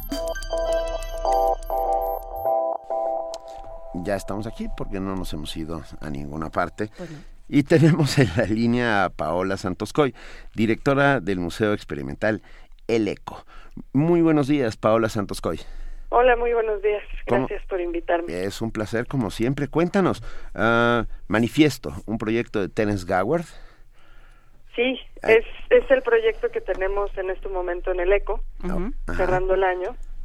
Y, y, es un proyecto de un artista canadiense, Terence Gower, que parte del manifiesto de arquitectura emocional, que es una de las aportaciones más importantes, creo yo, de Matías Geritz, la, la cabeza detrás del, del Museo Experimental El ECO que escribe cuando se inaugura el ECO en el 53 y publica por primera vez en el 54. Este manifiesto de, arquitectura emocional es de alguna manera, por un lado, la defensa de su proyecto de museo experimental ante la, la escena del arte de ese momento. En concreto, pienso de, de los muralistas que, que estaban eh, muy reacios con, con un proyecto de esas características que iba hacia hacia la abstracción geométrica y hacia otras cuestiones que, que no les interesaban a ellos. Y por otro lado es su, manera de plantarse en México un, un alemán que, que llega a México a finales de los 40 diciendo eh, en ese manifiesto que, que a él le parece que la arquitectura moderna, funcionalista, que es lo que, que en Europa estaba en auge, era, era demasiado fría y demasiado racional. Y, este manifiesto, palabras más, palabras menos, eh, en realidad habla de, de crear en el hombre moderno a través de la arquitectura una, una emoción. Y de ahí el, el título de, de, manifiesto de arquitectura emocional. ¿Qué, qué? Me quedé pensando en Bauhaus, uh, ¿no? En las líneas rectas, en los espacios eh, grandes, en, en el justo el funcionalismo. Uh, ¿Qué viene a proponer este, este manifiesto de arquitectura emocional? ¿Cómo, ¿Cómo cambia esta lógica? Justo Geritz tiene como referencia Bauhaus y, y estas cuestiones y, Y Geritz al llegar a México llega después de su paso por Marruecos, por España, por el sur de España, y en México también se maravilla con la arquitectura prehispánica, con el arte prehispánico, no solo con lo que está ocurriendo en ese momento, de tal modo que en el manifiesto regresa también a, la historia diciendo hay que pensar en las catedrales barrocas, hay que pensar en, en la manera en que las líneas crean eh, una, una emoción en la arquitectura, en la que envuelven al espectador. En realidad está, está volviendo a hablar de la luz, por un lado, en, en, en cuanto a las catedrales. Y, y también hay que recordar que Geritz pues no, no era un arquitecto, era un historiador del arte convertido en artista. y como él decía de broma muchas veces, un, un arquitecto de, de dedo, porque solo decía más aquí, menos acá, pero, pero realmente su, su propuesta eh, viene desde, desde ese lugar, desde la historia de, del arte, pienso. Y, y entonces Terence Gower toma este manifiesto como punto de partida y lo, lo traduce a, a una pieza musical de gospel que, que es una eh, de, raíces norteamericanas. Entonces decide traducirlo al inglés primero. Trabaja con un compositor joven en Nueva York y con una cantante en Queens que que, canta en su iglesia desde que tiene nueve años y hoy día tiene veinte que es quien interpreta este manifiesto de, Terence Gower. Y, y la pieza que hay en este momento en el eco es, es puro sonido, es un gospel con el manifiesto cantado en, en fragmentos. En realidad no es literalmente la traducción, sino que también de manera bastante inteligente Terence toma frases como elevación espiritual, por ejemplo y traduce esa frase y en el momento en el que se canta en, en gospel en realidad uno casi siente que está en una en una iglesia entonces se se inauguró la, la exhibición el 29 de, de octubre con una presentación en vivo de Rachel Sharpless que es la la cantante de la pieza que fue realmente maravillosa, puedo decir, porque ella caminaba por el espacio reconociendo la arquitectura y cantando las palabras de Geritz hoy día. Y, y al final lo que permanece en el lugar es, es la grabación de esto, es un órgano de fondo y la voz de femenina sobre eso cantando a Geritz y el espacio del eco completamente vacío hace mucho que no está completamente vacío el espacio y que se puede ver en realidad y recorrer con todos sus detalles eh, que lo hacen esta arquitectura emocional. suena, Paola, maravilloso. ¿Lo podemos ver a qué horas, qué días? Ah? Todos los días que está abierto el museo, de martes a domingo, de 11 a 6 de la tarde en el horario normal del museo hasta el 10 de enero. Va a estar todas todas las vacaciones, así que hay hay tiempo. ¿Alguna página donde podamos consultar todavía más para que se nos antoje aún más? Claro, es www.eleco.unam.mx. Y, y recuérdanos, por favor, a todos los radioescuchas, Paola, ¿dónde está el eco? Está en la calle de Sullivan, en el número 43, frente al Monumento a la Madre en la colonia San Rafael. Bueno, iremos, ¿eh? Estaremos ahí. y, te, y, te, daremos un abrazo porque nos parece francamente memorable esto que están proponiendo. Gracias. Oigan, y quería aprovechar para decir una cosita más. Por, favor. Recuerdan que hemos hablado también en el programa de, del pabellón ECO, nuestro concurso de, de arquitectura. Así es.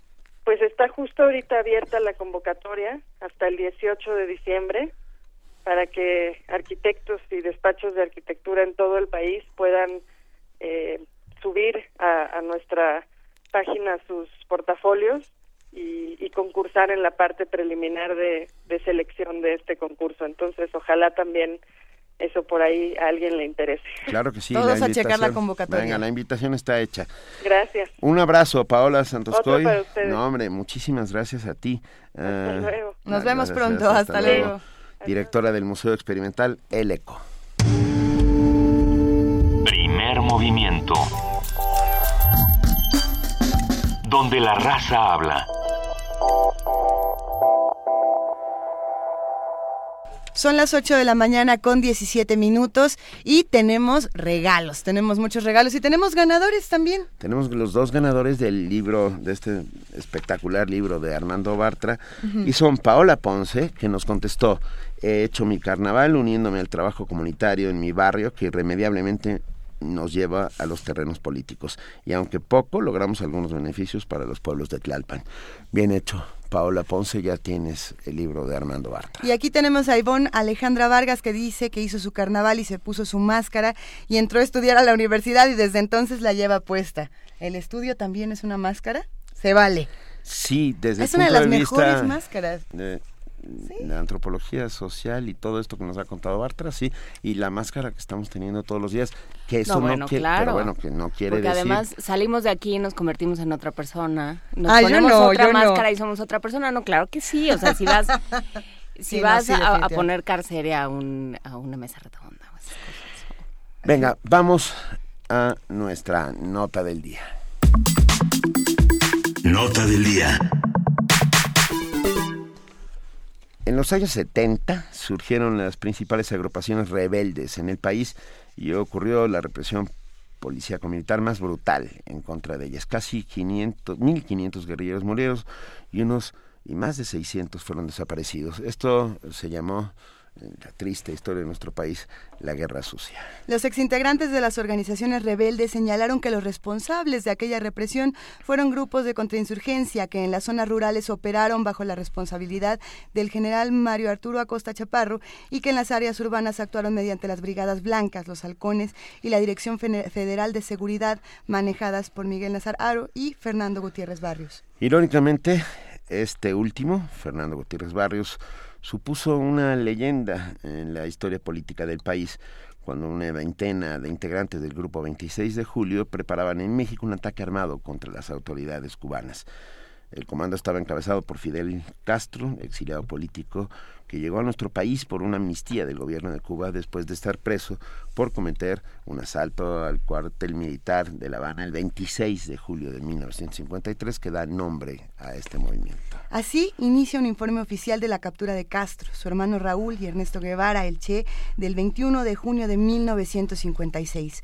El documento permaneció oculto en los archivos confidenciales de la Secretaría de Gobernación durante décadas. Lo que llama la atención es el autor del documento, el capitán Fernando Gutiérrez Barrios, quien fue considerado por Fidel Castro un amigo, caballero y hombre honorable.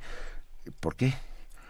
Nos responde esta pregunta Fabricio Mejía Madrid, con quien platicaremos sobre su investigación acerca de la guerra sucia en México, sus protagonistas y sus vestigios en la realidad contemporánea.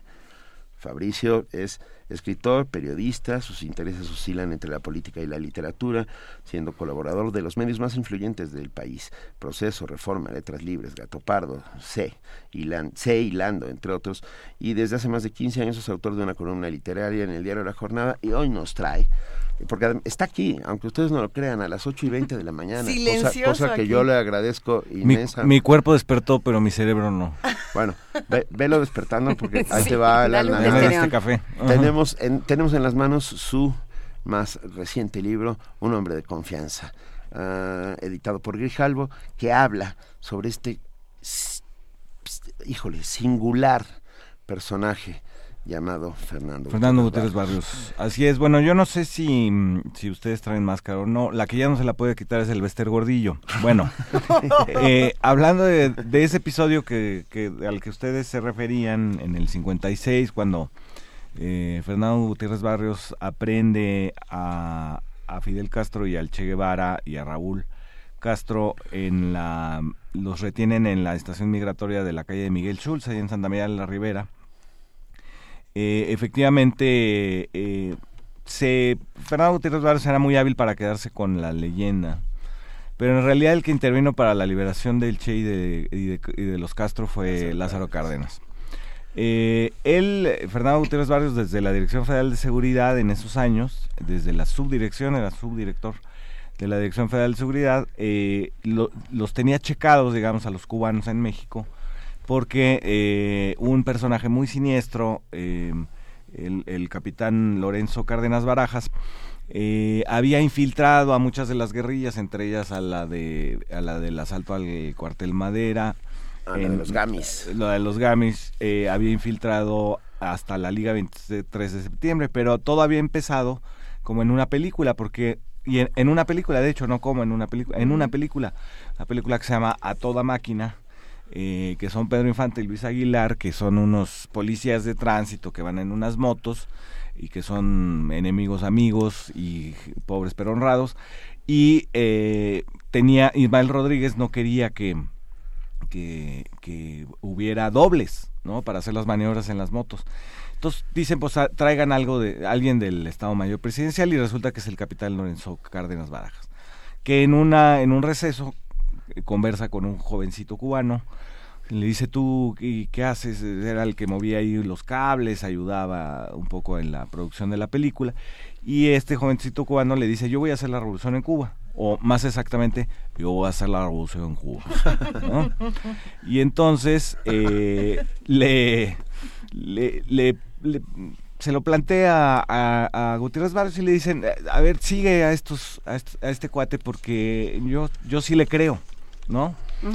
Y entonces lo siguen y eh, lo tienen perfectamente ubicado en las dos casas que usaba. Eh, una, curiosamente, a media cuadra de, de la, de la propia Dirección Federal de Seguridad y la otra en San Ángel. Y lo, lo tienen seguido. Ahora, Fidel Castro tiene muchas relaciones, digamos, eh, políticas con, con la élite política en México. Conoce muy bien a Juan González.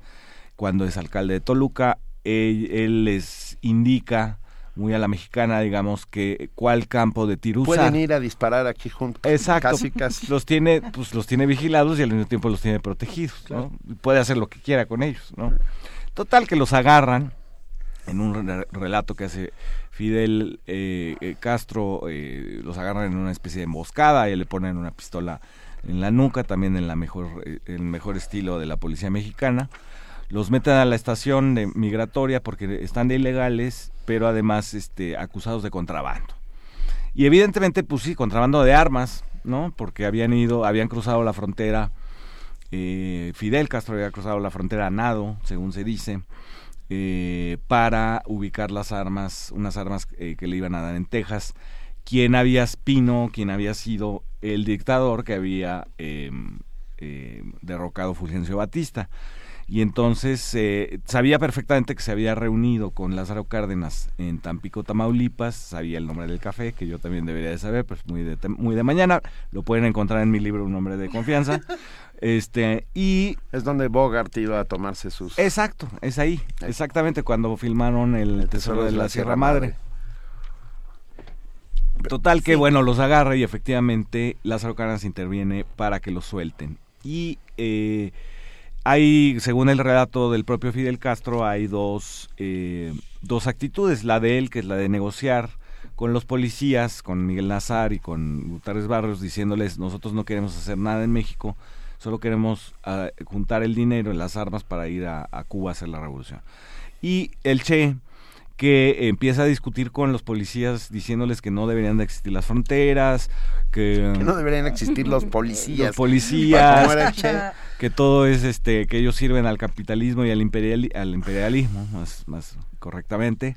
Y em, y bueno, lo sacan, ¿no? Y finalmente Fidel Castro hará una especie de reconocimiento eh, extraño en 1975 al tomarse una foto casual. Aquí hay que decir que nada en la vida de Fidel Castro ni de Fernando Gutiérrez Barrios era casual. Eh, una foto casual en La Habana eh, que cuya dedicatoria de Fidel Castro hacia Gutiérrez Barrios no es no es amistosa, es de una alianza política. Le pone tú siempre tendrás un papel en la revolución y en la historia de Cuba. Esta es una anécdota, Fabricio. Yo leí Un hombre de confianza en, una tarde, Ah, y, te escalofriaste para siempre hablando No, bueno, todavía. yo me tardé tres años en hacerlo, de que... No, ¿Y duermes? A ver, ¿por qué lo leí en una tarde? Lo leí en una tarde porque es absorbente, eh, vertiginoso, eh, espléndidamente bien escrito.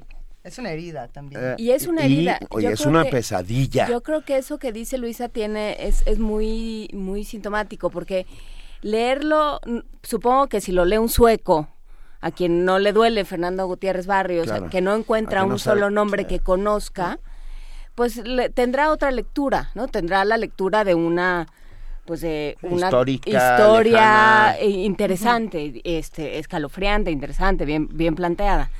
Pero leerlo siendo un mexicano en el siglo XXI estamos. Un mexicano de a pie en el siglo XXI, en el siglo XX, donde, donde quiera. ¿Dónde estás? Mario Fabio Beltrón sale en la página 21, nada más así ya para, para abrir, este, boca. abrir boca, ¿no? Para ver que que hay cosas que no Sale en la página 21 y está ahí, omnipresente y, y potente, ¿eh? ojo. Sigue en nuestra página 21. Entonces, a ver, ¿cómo se lee, cómo leer este libro desde, desde, desde el dolor, desde la herida, como dice Luisa?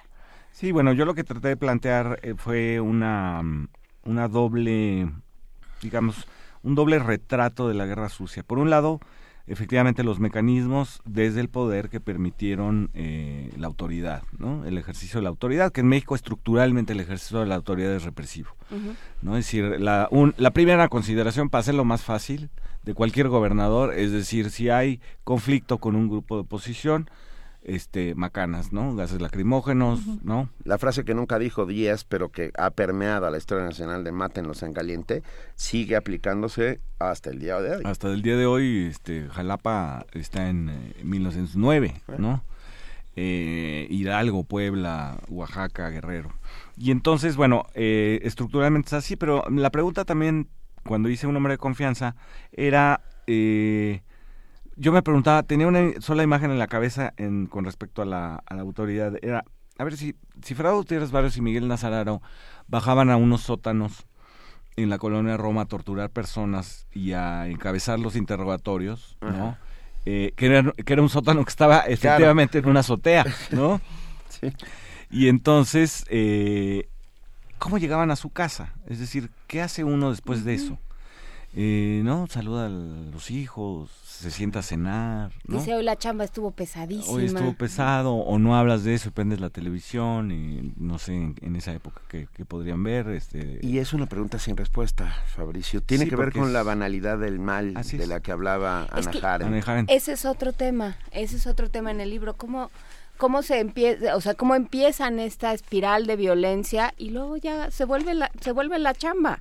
Es una es una espiral de violencia que no solamente se vuelve rutinaria y, mediocre, como digo yo, sino eh, también se va cuando, cuando pierde justificaciones políticas, discursivas, se va a la vil y vulgar delincuencia, ¿no? O sea, Nazar ahora acaba detenido en Estados Unidos por el robo de aproximadamente 5.000 automóviles de lujo eh, y su paso a, la, a México, ¿no? Que, eran los autos que utilizaban los este, judiciales, ¿no? Sin placas, y rastreables, etcétera.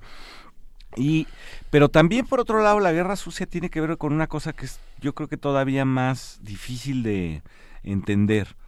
¿Por qué la mayor parte de la población en México frente a estas masacres, estas desapariciones, eh, prefirió evadir la mirada.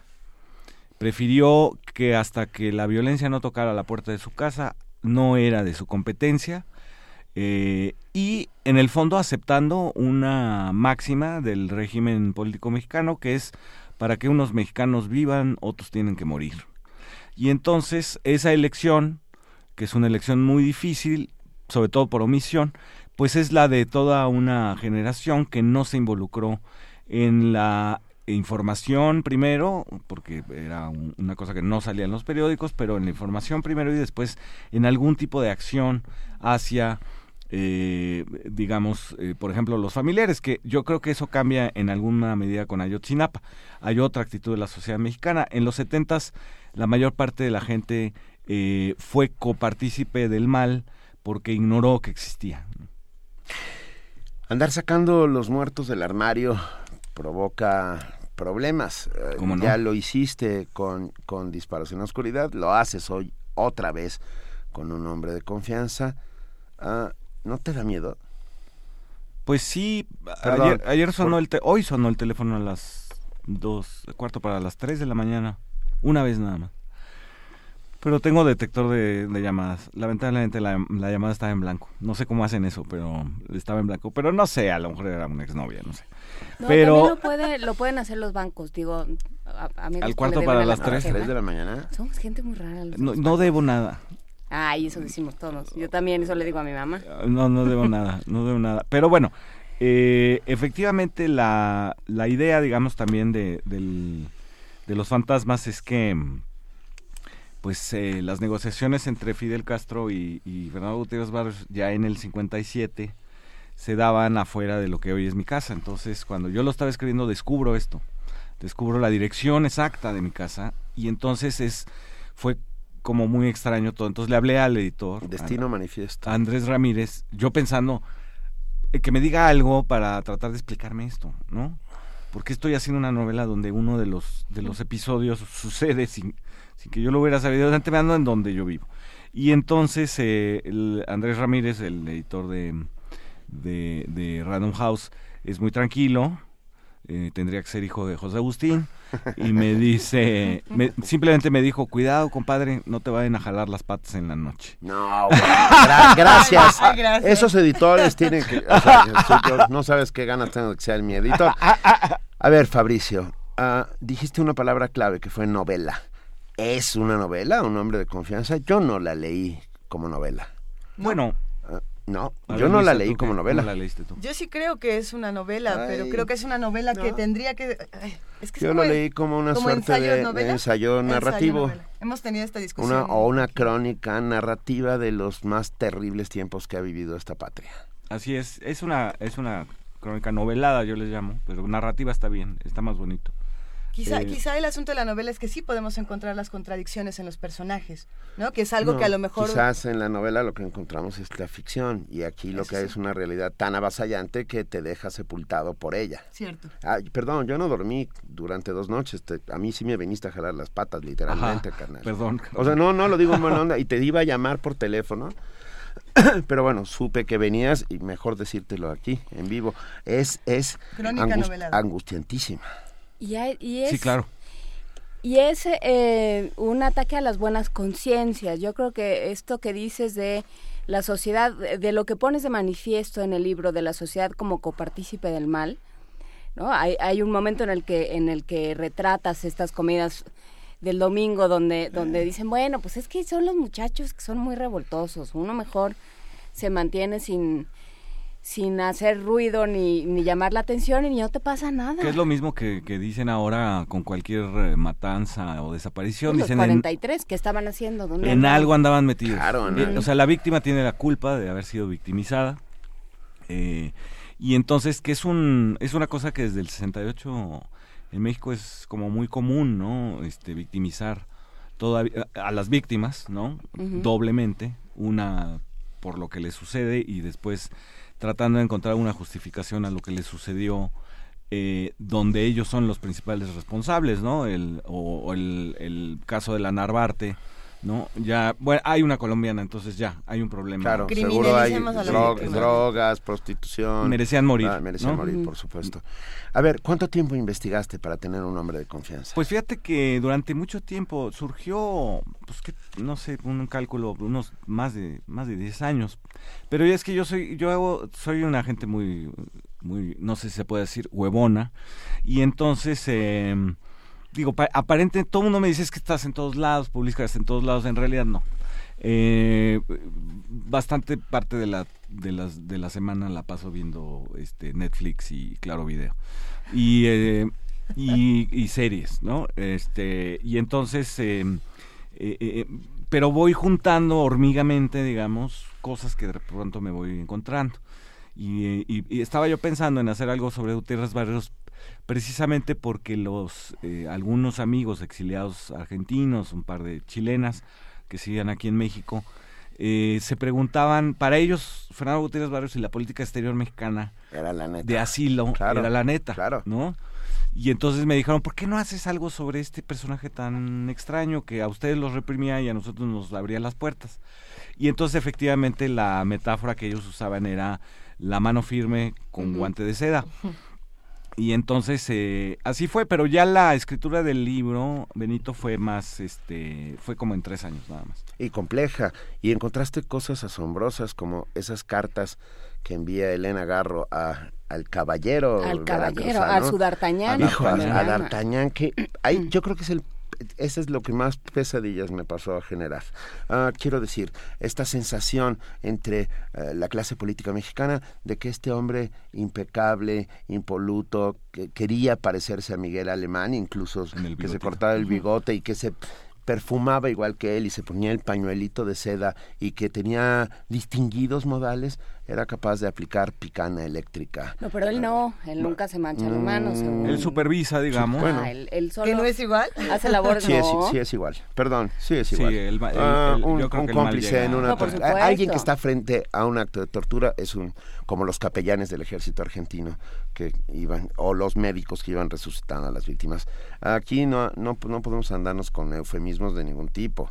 No, de ah. hecho, digamos, uno de los problemas de México es que a diferencia de Argentina, hasta de Guatemala, de Perú, no tuvimos una comisión de la verdad realmente eh, real. Eh, y eh, en Argentina, por ejemplo, van en la segunda etapa, donde ya están señalando como culpables a gente así, al médico, al policía que oyó, que vio cómo secuestraban a alguien, ¿no? una brigada y no dijo nada. ¿No? Es decir, ya en la segunda generación de, de, culpables y aquí Echeverría sigue durmiendo en su casa. ¿Viste ese pequeño silencio que se pues hizo? ah, creo que es un silencio... Ah, ¿Cómo podemos... Terrible. Perdón. ¿Cómo exorcizamos a los villanos a través de la... No, a los demonios. O a los diablos.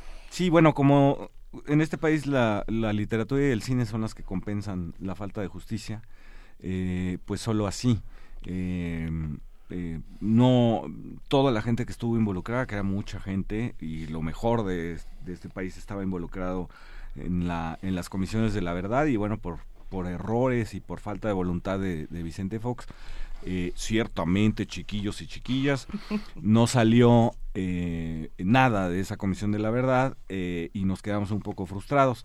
Pero, y efectivamente, estas, estos, eh, eh, los exorcismos eh, sociales y culturales existen y se van, si les tapas el principal camino, se van por otros lados, ¿no?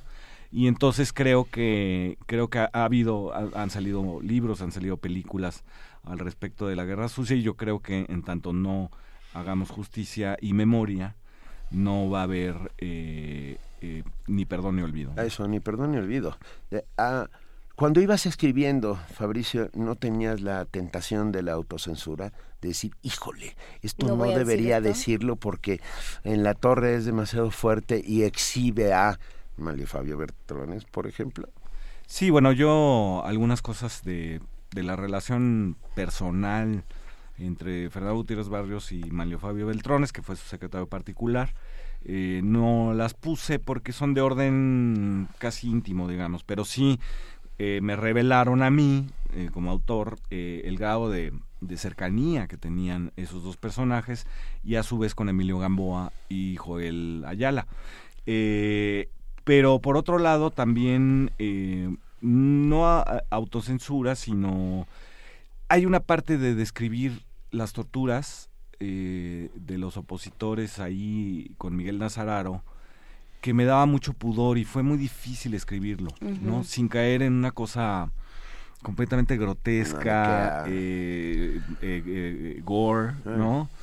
y fue muy complicado, es decir, menciono por ejemplo la utilización de las ratas, pero realmente la descripción, las descripciones de las chicas, de, las chicas en, ustedes lo pueden leer en este excelente libro sobre la guerra sucia que se llama México Armado de Laura Castellanos, son de un de una es, es, una cosa tan grotesca y tan inhumana que, que decidí simplemente mencionar no el, el, asunto eh, un poco también eh, como, como, cómo se hacían también los vuelos de la muerte en pie de la cuesta. También me costó mucho trabajo son cadáveres, están en, en costales de yute, les ponen piedras para que no, floten. en, en las bahías, etcétera.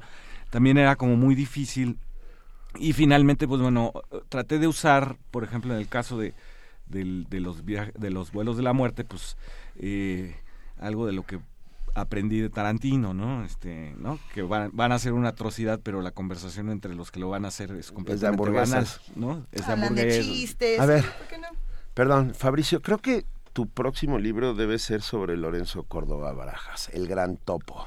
Así es. Ah, no sé si si lo has pensado, pero, pero es un personaje de novela, sin lugar a dudas, fascinante, que no se sabe dónde termina. No sabe dónde termina, es decir, él, él empieza infiltrando a todas las guerrillas. A todas. Y da, a todas.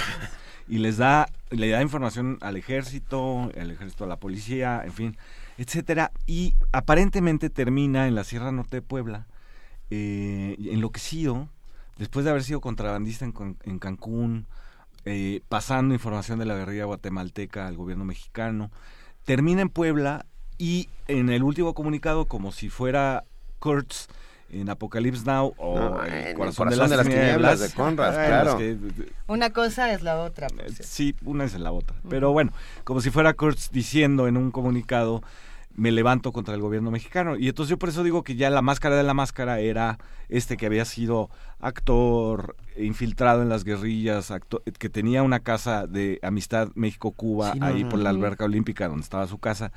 Eh, acaba levantándose contra el gobierno declarativamente. Él solito. Él solito en la Sierra de Puebla. Es, perdón, es una novela. Sí, es una novela, ¿Eh? efectivamente, efectivamente. Si no, si no le entras tú, Vas, vas, Yo te paso todos los contactos. eh, ¿qué, qué, qué, hay todavía de esto? O sea, ¿qué, qué, ¿Sigue cómo... habiendo guerra sucia? ¿Sigue habiendo guerra sucia? Claro, claro. ¿Dónde? Claro, la guerra sucia, eh, bueno, eh, sigue existiendo. Basta ver, por ejemplo, lo que sucedió en Jalapa eh, hace unos días, eh, donde se tomaron muy en serio, el gobierno de Duarte se toma muy en serio la, la, reforma educativa. la reforma educativa y la, la sangre con, la letra con sangre entra, como dice, decía mi abuela. Y, y entonces, eh, pero tú lo puedes ver en, en, Oaxaca casi todos los días, en Guerrero, eh, en, eh, en, Puebla, con el problema de, de del agua, en Cuetzalan, en San Quintín, etcétera. el país está lleno, el país está lleno, el, el país sigue estando en la Guerra Fría. El, eh, lo que pasa es que em, seguimos sin saber cuáles son los organismos que deciden estas cosas y de quién dependen, ¿no? Todos los gobernadores se hacen güeyes este, de que eso no existe, eh, o de que fueron provocados por los maestros, o bien por los estudiantes, o bien por los eh, jornaleros de San Quintín, o lo que sea. Y de todos modos utilizan la represión como un como un, eh, eh, como un elemento estratégico de control de la población y de la oposición y entonces eso es guerra fría. Es guerra fría. Y eh, bueno, el caso de los 43 de Ayotzinapa pues es clarísimo, es decir, están desaparecidos, no se les ha presentado vivos, como es el reclamo de los padres, y han sufrido además todavía una victimización porque se les trata de vincular con esta película tan bonita que se llama La Noche Iguala, hecha por Jorge Fernández Meléndez, eh, donde se les trata de vincular al narco y entonces decir que por eso merecían morir. Eh, porque digamos alguien que, alguien que está exacto película es mucho. Eh, o decir que es una escuela de guerrilleros Ayotzinapa y había gente como Guillermo Sheridan que en cuanto a eh, Ayotzinapa sucedió, de pronto descubrió que de ahí era Lucio Cabañas y estaba escandalizado y era así de, todo mundo lo sabe, Guillermo, solamente los de letras libres no. Oye, a ver. Libros para regalar. ¿Cuándo, no, ¿Cuándo lo presentas, Fabricio? A ver, mira, va a haber una presentación aquí el sábado a la una con tu, con tu amigo Paco Taibo. este, hermano y sin embargo amigo. Exacto, camarada y sin embargo hermano. ¿En dónde? En el centro de Tlalpan, durante la feria de Tlalpan, a la una de la tarde, ahí en el centro de Tlalpan nos vemos, va a estar Paco Taibo. Y luego eh, en la feria de Guadalajara, el día 2, a las 7 de la noche, en el Salón 3, va a estar Blanche Petrich y parece ser que se va a trepar nuevamente Paco Taibo. Ay, ese muchacho, esos niños qué les hicieron de chiquitos, ¿eh? ¿Qué? Porque nos gustan, porque hacemos muchas Ven, presentaciones. y se trepan. Oye, de verdad es un inmenso placer. Yo, yo no, al contrario. no puedo menos que abrazarte por, por andar sacando a los muertos del armario. Creo que es lo menos que, que necesitamos para crear una sociedad justa y democrática y libre y neta. Eh, es, es contar la verdad. Y es darnos un par de cachetadas como sociedad Así es, civil y decir, a ver, si esto sucedió y todos lo sabíamos, porque todos lo sabíamos, todos teníamos un familiar involucrado de alguna manera. es. ¿no? De una u otra manera. De una u otra manera. A ver, entonces lo que hay que hacer es leerlo. Y ya, por favor, déjenme regalar dos libros porque es fundamental que todos nos acerquemos teléfono? a un hombre de confianza. Por teléfono, dos libros, aquellos dos primeros que nos digan el nombre del que será el protagonista de la nueva novela de Fabricio Michel Madrid. Lo, hemos, lo dijimos dos o tres veces, un capitán del ejército mexicano infiltrado en todas las organizaciones guerrilleras, creador de la Casa de la Amistad México-Cuba, que al final acaba desde la Sierra Norte de Puebla lanzando un manifiesto en el que le declara él solito la guerra al Estado mexicano. Ah, dijimos el nombre aquí dos o tres veces. Sí. Ah, ya, ya, ya. Ya sí. lo tenemos. Ok. Ah, ya, ya llegó. No, no, No, no, no, no, todavía no. Ah, yo pensé que ya habían atinado. 55 36 43 39 con que nos digan la respuesta a la pregunta que acabamos de lanzar. Se llevan este libro que bueno, no, no, no nos queda más que darte las gracias, Fabricio. Un No, hombre de confianza. Grijalvo. Estarte vale la bien pena. escrito, querido. Hombre, Esto es un elogio. Muchas gracias. No. Sí, bueno, viniendo de ti es mucho. Lo digo de verdad.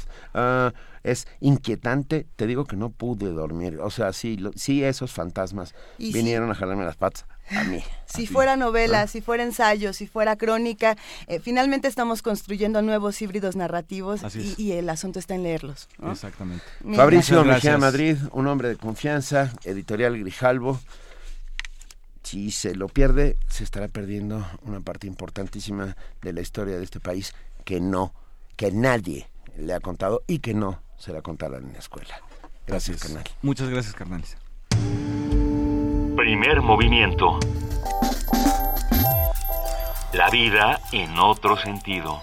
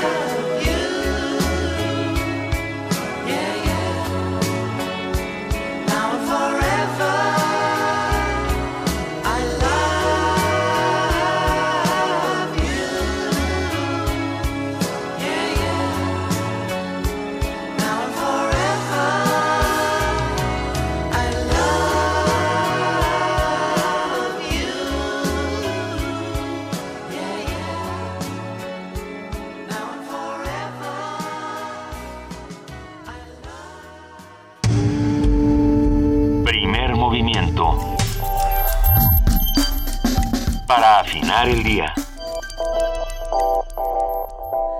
esa canción que pusimos puede ser un éxito, ¿eh? Puede ser un éxito y bueno, es una canción que, ya todos conocemos, una belleza. No hay, no hay, más que decir, pero sí hay algo fundamental que decir a partir de esta canción. Por favor.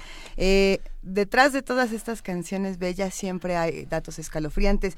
Ustedes saben que una de cada tres mujeres todos los días eh, está sufriendo violencia de diferentes tipos, una violencia física, violencia sexual, violencia psicológica, por mencionar algunas de las violencias que sufren las mujeres en México y en el mundo, violencia ginecobstétrica, violencia laboral, violencia de género y qué se hace con todas estas violencias. Hoy, hoy es el Día Internacional eh, de, la, de, la, No Violencia, de, para, para, curar esta, esta violencia contra las mujeres. Ustedes pueden visitar el sitio en internet unwoman.org, este es el sitio de la ONU Mujeres, donde se pueden enterar más de cómo podemos combatir la violencia, pero es un tema.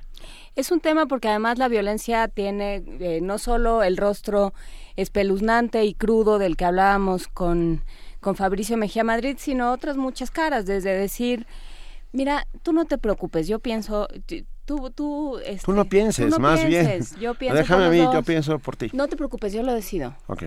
Este, en esta casa, en esta casa se vota por fulano, no te preocupes, ¿no? Este tipo de, de, de formas de decir yo soy mejor que tú, ¿no? Y tú no mereces nada y tú te mereces lo que te pase porque te lo además te lo estoy te lo estoy dando y agradecelo eh, pues son son formas que estamos entendiendo y que estamos aceptando eh, de violencia en nuestra vida diaria entonces pues sí estar estar atento y, y el asunto con la violencia en, en contra de las mujeres con la violencia de género es que es invisible es que no es considerada violencia porque no tenemos toda la información de cómo se da este tipo de violencia en particular. En esta página que les mencionábamos, unwoman.org, hay una infografía súper interesante que pueden consultar desde la violencia. perdón, perdón Luisa, pero uh, di, las, siglas. UN, Woman, W-O-M-E-N, punto org. Es la página de ONU Mujeres donde está esta infografía que te explica eh, no solamente cómo es esta violencia psicológica que a veces parece invisible, cómo es esta violencia que generalmente se da entre las parejas eh, sentimentales, lo cual es, otro asunto gravísimo. México también es uno de los países eh, donde más se, da la violencia en contra de niños y de niñas por parte de un familiar. por parte de maestros salió una, hay que hablar de, de ello porque salió un dato espeluznante. A ver, estamos contra todo tipo de violencia y, y particularmente contra la violencia de género, contra la violencia de la que habla la soterrada, la, la bajita a la mano, la que no parece violencia, que tal vez en una de esas es la peor porque es la más extendida y la más común. Tenemos un regalo para todos ustedes. Nuestros amigos de Casa del Libro uh, nos dan gratis para todos. Uh, quiero saber por qué de Sherwood Anderson.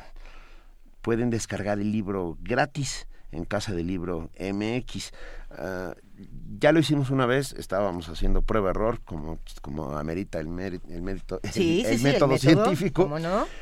Hay que ah, registrarse en, o sea, tener un registro dentro de Casa del Libro, registrarse como usuario y luego ya pueden bajar.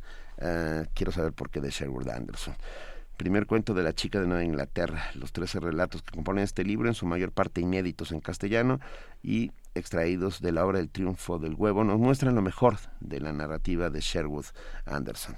Para todos los amigos de Primer Movimiento, vamos a subirlo a redes sociales para que ustedes tengan la liga, para no decirla, porque luego decir ligas es como como hablar, como decir la piedra roseta. ¿eh? Exactamente. Y, no vale la pena. Tenemos todavía más regalos. El Instituto Politécnico Nacional, a través de la difusión, de la Dirección de Difusión y Fomento a la Cultura, nos está invitando a la proyección de la película Puño de Hierro de Gabriel García, esta película de 1927, que está musicalizada en vivo por Botis y Fusible de Norte Collective. Así que vale muchísimo la pena que se den una vuelta. Por allá vamos a ofrecer cinco cortesías dobles al público a los que nos llamen por teléfono al 55 36 43 39. A ver, a ver, a ver, a ver. Vamos a regalar. ¿Cómo son tres, tres pases doble? Ok, a ver, les vamos, les vamos a dar tres por teléfono, si les parece bien. Les vamos a dar todavía uno más por Facebook y uno más por Twitter a los que nos escriban con el hashtag Puño de Hierro. Ahí está. Diste cinco. Di cinco, ¿por qué no? No, no, está bien. ¿Quieren cinco? Tenemos cinco. Ahí está.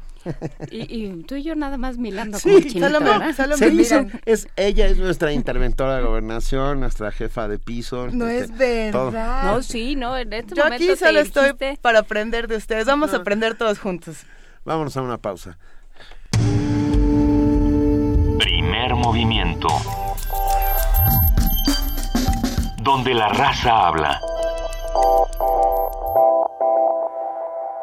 Los hermanos Boob son idénticos. A los dos les gusta robar caramelos de sabores, jugar con navajas muy afiladas y sobre todo agarrar conejitos por el rabo de algodón para asesinarlos. Te invitamos a ver Los Dualistas, radio teatro en vivo basado en el cuento de Bram Stoker, los sábados de noviembre y el 5 y 12 de diciembre a las 7 de la noche. Disfruta las sangrientas travesuras de unos gemelos terribles. En la sala Julián Carrillo, Adolfo Prieto 133, Colonia del Valle. Entrada libre. Radio UNAM En política se dice paridad. Paridad para legislar. Paridad para gobernar. Paridad para dirigir. Las mujeres somos fuerza. Las mujeres somos pasión. Somos libertad. Somos responsabilidad. En México las mujeres somos mayoría. Y solo queremos igualdad. Y la igualdad es la mitad de todo. Que vivan las mujeres. Que vivan las mujeres. Que vivan las mujeres. Que vivan las mujeres. Que vivan las mujeres. Que vivan las mujeres. Que vivan las mujeres. PRD te invitamos a disfrutar de los mejores platillos sonoros. Buffet Babel. Tenemos ingredientes de la más alta calidad. Cine. Mmm. Ciencia. Temas de género. Literatura. Entrevista. Filosofía. Danza. A punto de turrón. Ecología. Medio ambiente al gusto. Cuentos. Música en abundancia y mucho más.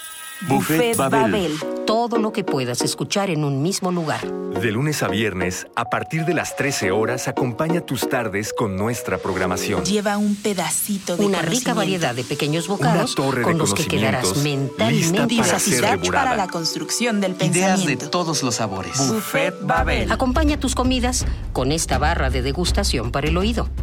Buffet Babel lunes a viernes de 1 a 4 de la tarde, por el 96.1 de FM, Radio, UNAM. Buen provecho. Primer movimiento. Información azul y oro.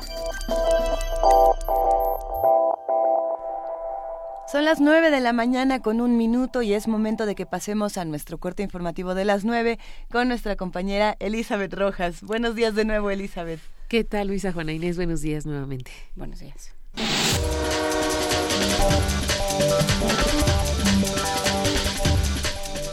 Al menos ocho heridos sin lesiones de gravedad es el saldo de un incendio que ya fue controlado en una planta de la refinería Antonio Dovalí Jaime en Salina Cruz, Oaxaca. De acuerdo con Pemex, no existe riesgo para la población por el accidente. Señaló que el resto de la refinería opera con normalidad y el abasto de combustibles está garantizado. Según el reporte, dos heridos son trabajadores de Pemex y seis em, son empleados de compañías contratistas. La Procuraduría General de la República informó que el traficante de arte arqueológico y exdiplomático Leonardo Augustus Patterson fue sentenciado en Alemania por vender una reproducción de cabeza olmeca como pieza original. La dependencia indicó que con el trabajo coordinado de la Secretaría de las Relaciones Exteriores y del Instituto Nacional de Antropología e Historia, se colaboró con las autoridades judiciales alemanas para sentenciar al defraudador. Cabe recordar que Augustus Patterson vendió a un ciudadano alemán una cabeza olmeca de reciente manufactura como un monumento arqueológico de origen mexicano. La Comisión Nacional de los Derechos Humanos atrajo el caso del joven Oliver Wenceslao Navarrete Hernández, cuyo cuerpo fue localizado junto a otros 149 en una fosa clandestina en Tetelcingo, Morelos. Este caso se dio a conocer luego de que la madre de Wenceslao denunció a la Fiscalía Estatal por sepultar en marzo de 2014 el cadáver de su hijo secuestrado y asesinado en 2013, a pesar de estar plenamente identificado. La Comisión Nacional de Derechos Humanos pidió medidas cautelares para garantizar la vida e integridad física de María Concepción y Amalia Hernández, madre y tía de Wenceslao, además de preservar el lugar de los hechos. El organismo recordó que el caso también procurará justicia a los familiares de los otros 149 cuerpos hallados en el predio El Maguey del ejido de Tetelcingo, Morelos. Un juez federal rechazó la solicitud de amparo por parte de OHL México contra las sanciones anunciadas por la Comisión Nacional Bancaria y de Valores ante las irregularidades halladas en su contabilidad y la deficiente información presentada a inversionistas.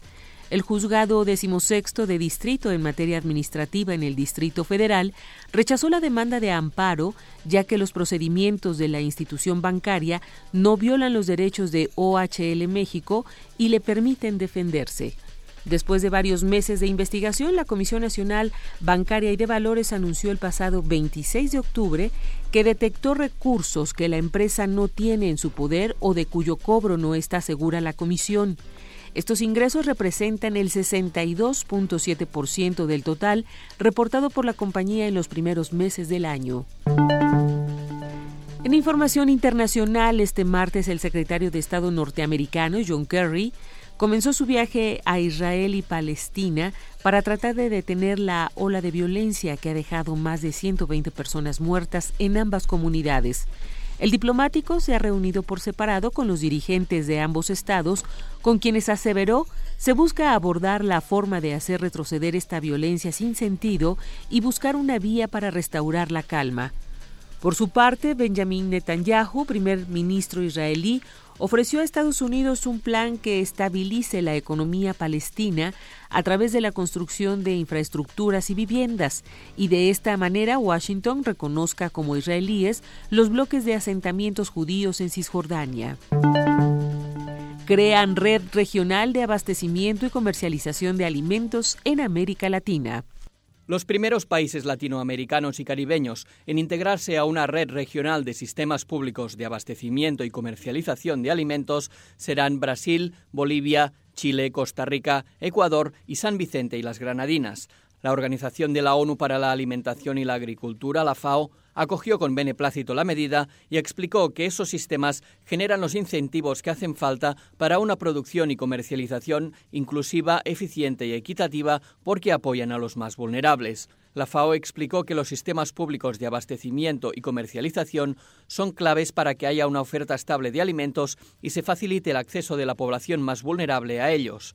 La creación de la red es un paso fundamental para avanzar hacia la meta de hambre cero y forma parte de las acciones del Plan de Seguridad Alimentaria de la Comunidad de Estados Latinoamericanos y Caribeños, la CELAC, que busca acabar con la subalimentación en todos los países de la región para 2025. Jordi Trujols, Naciones Unidas, Nueva York. Las FARC propusieron crear zonas especiales para concentrar a los guerrilleros desmovilizados y en las que realizarían acciones para reparar a las víctimas.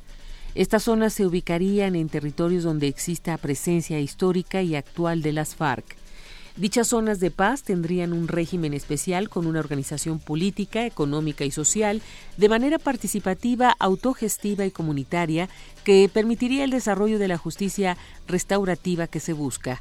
Las FARC y el gobierno colombiano están a punto de firmar un acuerdo definitivo de justicia, ya que han acordado 74 de los 75 puntos propuestos. En Libia, al menos seis civiles murieron en un atentado con coche bomba contra un puesto de control de las fuerzas de seguridad. El ataque se registró al este de la capital libia, Trípoli. De acuerdo con las autoridades, la explosión también causó 14 heridos, todos civiles.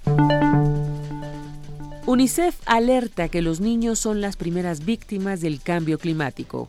Unos 530 millones de niños en todo el mundo viven en áreas propensas a las inundaciones y unos 160 millones en zonas de severa sequía, dejándolos gravemente expuestos a los impactos del cambio climático, advirtió UNICEF en un informe publicado este martes de cara a la conferencia sobre el tema que la ONU celebrará en diciembre en París, la COP21. En declaraciones a la prensa en Ginebra, el portavoz de UNICEF, Christophe Boulirac, puso en evidencia la relación entre el nivel de vulnerabilidad de los niños a los efectos del cambio climático y la pobreza. Unos 300 millones de esos niños viven en países donde más de la mitad de la población es extremadamente pobre, sobreviviendo con poco más de 3 dólares al día, dijo el portavoz. El cambio climático provoca más sequías, inundaciones, olas de calor y otras condiciones climatológicas extremas. UNICEF destaca que estos desastres pueden causar muerte y destrucción y aceleran la propagación de las mayores amenazas a la seguridad de los niños, como la malnutrición, el paludismo y la diarrea aguda. Los líderes mundiales que se reunirán en París del 30 de noviembre hasta el 11 de diciembre tratarán de alcanzar un acuerdo para reducir las emisiones de dióxido de carbono, lo que según los expertos es fundamental para evitar subidas catastróficas en la temperatura del planeta. Carlota Fluxa, Naciones Unidas, Nueva York.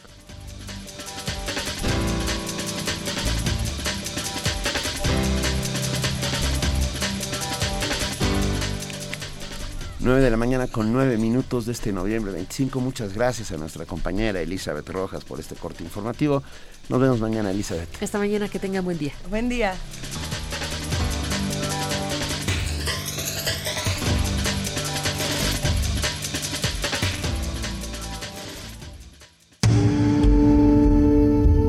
Movimiento. Donde todos rugen, el puma ronronea.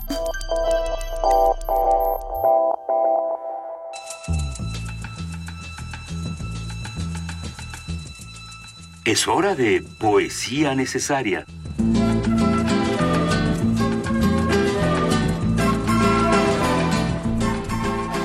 Ya llegó la hora de poesía necesaria, Benito. Sí, y para como se ha plantado el día, desde el carnaval y el hambre de Armando Bartra, pasando por los demonios en el armario que tenemos en este país como sociedad, pues creo que elegí con mucho... Con, Buena decisión. Por inevitabilidad. Así es. Casi, casi. un, un texto de José Revueltas llamado Canto Irrevocable va para todos ustedes.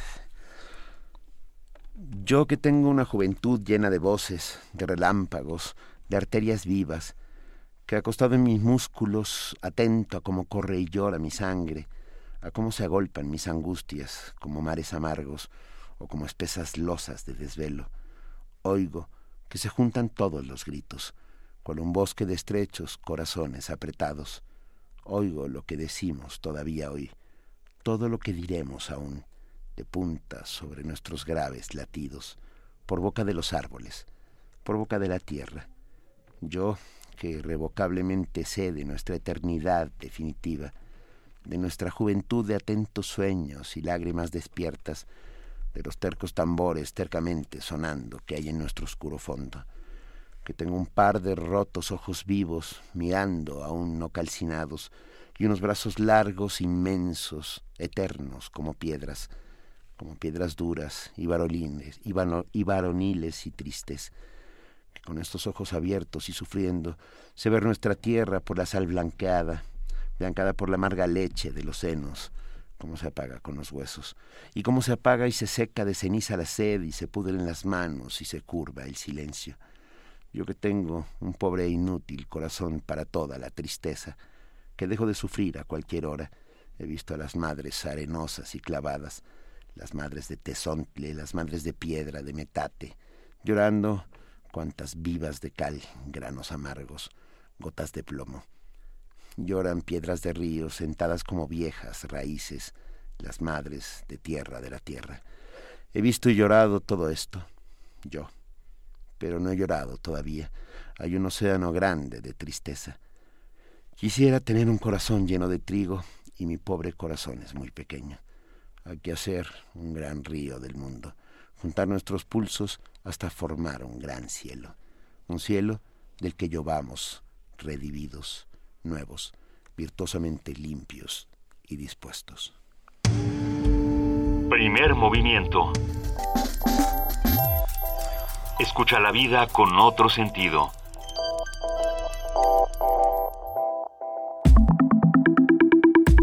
La mesa del día.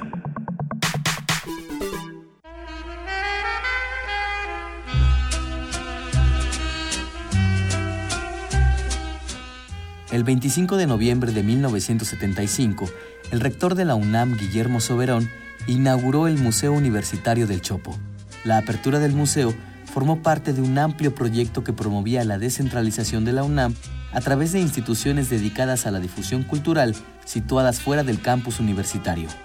Durante cuatro décadas, el Chopo ha expandido los parámetros de las artes visuales, el performance, la música, el arte sonoro, el arte electrónico, el videoarte y otras manifestaciones que conjugan elementos de varias disciplinas. A lo largo de su trayectoria, ha enriquecido la oferta escénica de la ciudad con propuestas de vanguardia. Ya en los 80, el museo se erigía como el lugar para la presentación del teatro, la danza joven independiente y el performance. En 2006 y 2007, el Museo del Chopo renovó su edificio para servir de mejor forma a las necesidades del arte contemporáneo a través de una intervención del arquitecto Enrique Norten, ejecutada por la Coordinación de Proyectos Especiales de la UNAM a cargo del arquitecto Felipe Leal. El espacio alberga también al cinematógrafo del Chopo. Con programación de la Filmoteca de la UNAM, constituye una excelente opción para que los habitantes de los barrios aledaños vean ciclos de lo mejor del cine mexicano e internacional. Lo cierto es que el programa del Museo Universitario del Chopo favorece desde hace 40 años la convivencia entre públicos de diversas generaciones y procedencias, así como el diálogo entre creadores y seguidores de distintas escenas culturales, por lo que ha sido un lugar de encuentro entre el arte y la calle. Ese es el espíritu que lo tiene vivo hasta hoy.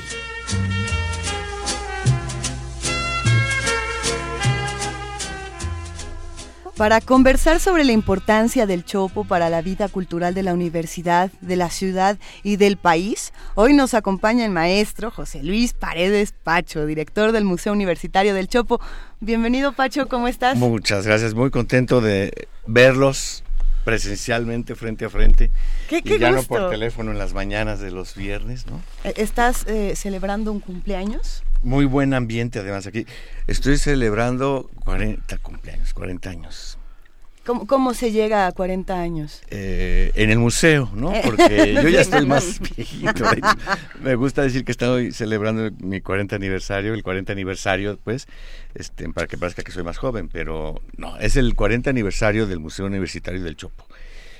Pues muy contentos y este, con mucha ahora sí, ¿cómo decirlo? Como honra o honor de de repente estar al frente, digamos, de un proyecto, siendo que los 40 años, el cumplir 40 años te hace recapitular y por lo tanto recuerdo cuando me tocaba ir, digamos, como público, o incluso a tocar allí o a ver a tocar, a, asistir a exposiciones de amigos. ¿Tú todavía viste al dinosaurio? No. Ya, no. Yo conviví con él cuando éramos niños. No, allá no. no, no, no. Amigos. Sí. Este, no, eh, son 40 años como museo de la UNAM dedicado al arte y la cultura, ¿no? Este, ya no como museo de historia natural, que eso digamos que sería una celebración distinta.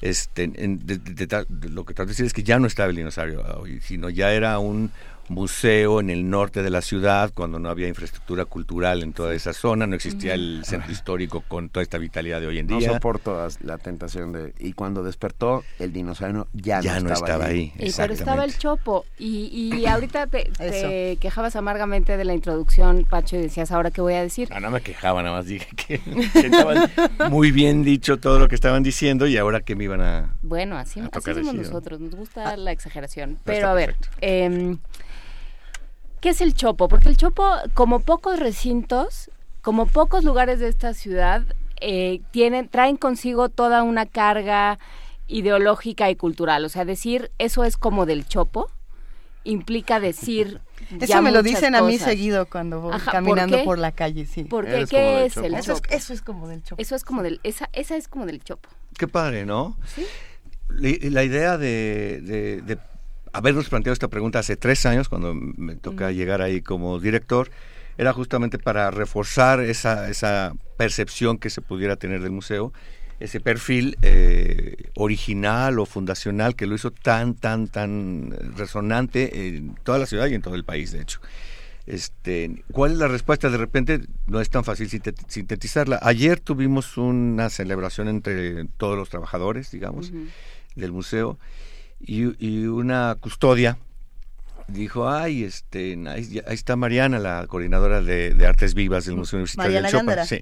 Abrazo a Mariana Gándara. Eh, hoy desmontaron el equipo del próximo proyecto. Ay, ella que siempre programa cosas tan raritas, ¿no? Entonces, este, pues lo retomé para agradecer a todo el equipo, a todos los trabajadores, el, el apoyo de los 40 años y creo que podría ser una manera de, definir. Siempre desde el 75 el museo se caracterizó por programar lo rarito, lo nuevo, lo marginado, a veces hasta lo estigmatizado en ese entonces, digamos, este, y cada nueva generación, eh, mucho de lo que ahí empieza a programarse termina siendo definitorio hasta de, digamos, de, bueno, de muchos artistas que acaban siendo consagrados o definitorio a veces hasta de un cierto mainstream. Y el reto para nosotros es no eh, quedarnos en eso, sino constantemente estar buscando lo rarito, lo emergente. ¿Para qué sirve lo rarito?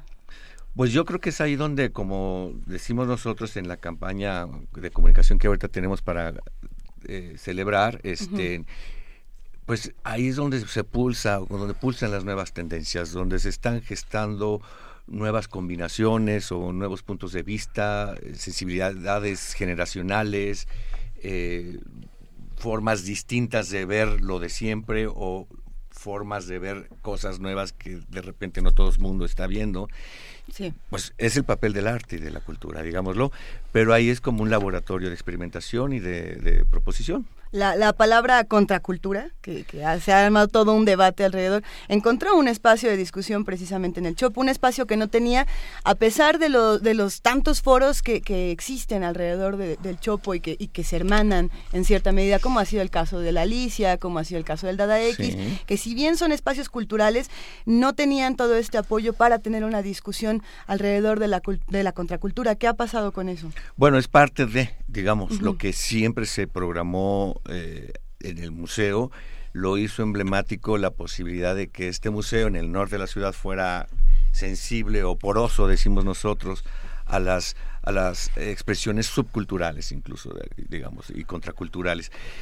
Pero no solo eso, o sea, yo creo que lo más poderoso del, del Museo del, del, Chopo eh, en su origen fue que permitió el encuentro del, de los de, los diferentes. Eh, digamos que es un museo de la inclusión y de la diversidad de los diferentes, porque no solamente, muchas veces decimos la diversidad y pareciera que hay una sola forma de ser diferentes, no. Aquí lo, lo, poderoso es que de repente, y ahí están los testimonios que hemos recabado en las investigaciones que desarrollamos, eh, por ejemplo, eh, algún punk, el trasher de, de el movimiento punk de entonces de Barrio Bajo, relata cómo llega al museo, cómo la directora en turno, que me parece que era Montserrat Gali, los ve ahí a los poncosos eh, eh, sentados en el jardín y qué hacen aquí, y ellos dicen, pues es que somos un colectivo, y ellos todavía, relata él, no tenían muy clara que era esa onda del colectivo, pero pues los punks son colectivos, y entonces ella se entusiasma y les da el espacio todos los miércoles, y dice, y bueno, llegábamos los miércoles y había inauguraciones, y había cócteles y, conocíamos a los artistas contemporáneos, pero lo dice así con una carga como de, con un aura de mucha, como seres misteriosos, pero ya a veces de repente las exposiciones eran gays y entonces conocíamos a los gays y de repente estaba ahí Berta Iriar con un eh, taller de feminismo, entonces conocíamos a las feministas. Yo creo que eso es lo que lo volvió muy poderoso, digamos, llegaba gente del sur, del poniente, de Ciudad Neza, etcétera, y conocía a otros y se dio una contaminación, en el buen sentido del término, este, o influencia de valores simbólicos producidos en un ámbito distinto al tuyo y yo creo que eso hizo muy fuerte los 80 en México. Eso es importantísimo, la labor del Chopo para reconocer en los raritos un reflejo de ti mismo, ¿no? De dejar de tener miedo al otro, de descubrir que en el otro se encuentra parte de tu propia humanidad. Esto ha sido maravilloso. Y algo muy interesante que está implícito en lo que estás planteando es que como a veces si tú eres un pongo, a lo mejor un escritor y, eres el rarito de la colonia, de la cuadra, también le tienes miedo a los otros raritos, claro. ¿no? Entonces de repente, a lo mejor, por ejemplo, los punks tuvieron que luchar por su derecho de reconocimiento en el propio Tanguis Cultural del Chopo, que, por cierto además se origina en 1980 en el, en el museo, después sale en el 83, este, y, y es el lugar de encuentro de todas las subculturas. Así es. Pero aceptar a la nueva subcultura eh, no, no es necesariamente, no es, no es del todo fácil, es decir, prejuicios todos tenemos, ¿no? No solo, digamos así, el establishment. Entonces yo creo que eso es lo poderoso del museo y es lo que nosotros hemos querido lograr, volver a convocar esta diversidad de públicos, no nada más a un público. Nosotros decimos, no somos el faro de Oriente, ¿sí? Pero tampoco somos Sonamaco, ¿no? O sea, eh, o, no somos bellas artes, o sea, no, estamos dirigidos, digamos, a un solo nicho de público, sino yo creo que el museo, lo poderoso es que convocó a esta diversidad de públicos, hoy se diría nichos, ¿verdad? este, y, y los puso a convivir incluyente, sin duda. ¿Qué, ¿Qué, libros pusiste sobre la mesa? No, es que estaba ah. buscando unos ah. papeles. Porque todos dijimos... En cualquier momento se arranca con Bordió y a ver que nos explique. O este que también tiene, que ver, digamos. Cuéntalo, di, di, No, apenas lo estoy leyendo, no me, no me comprometas. Pues es Escenas de la vida bohemia de Henry Marger, que pues también, digamos, ya que preguntabas tú de contracultura... Sí.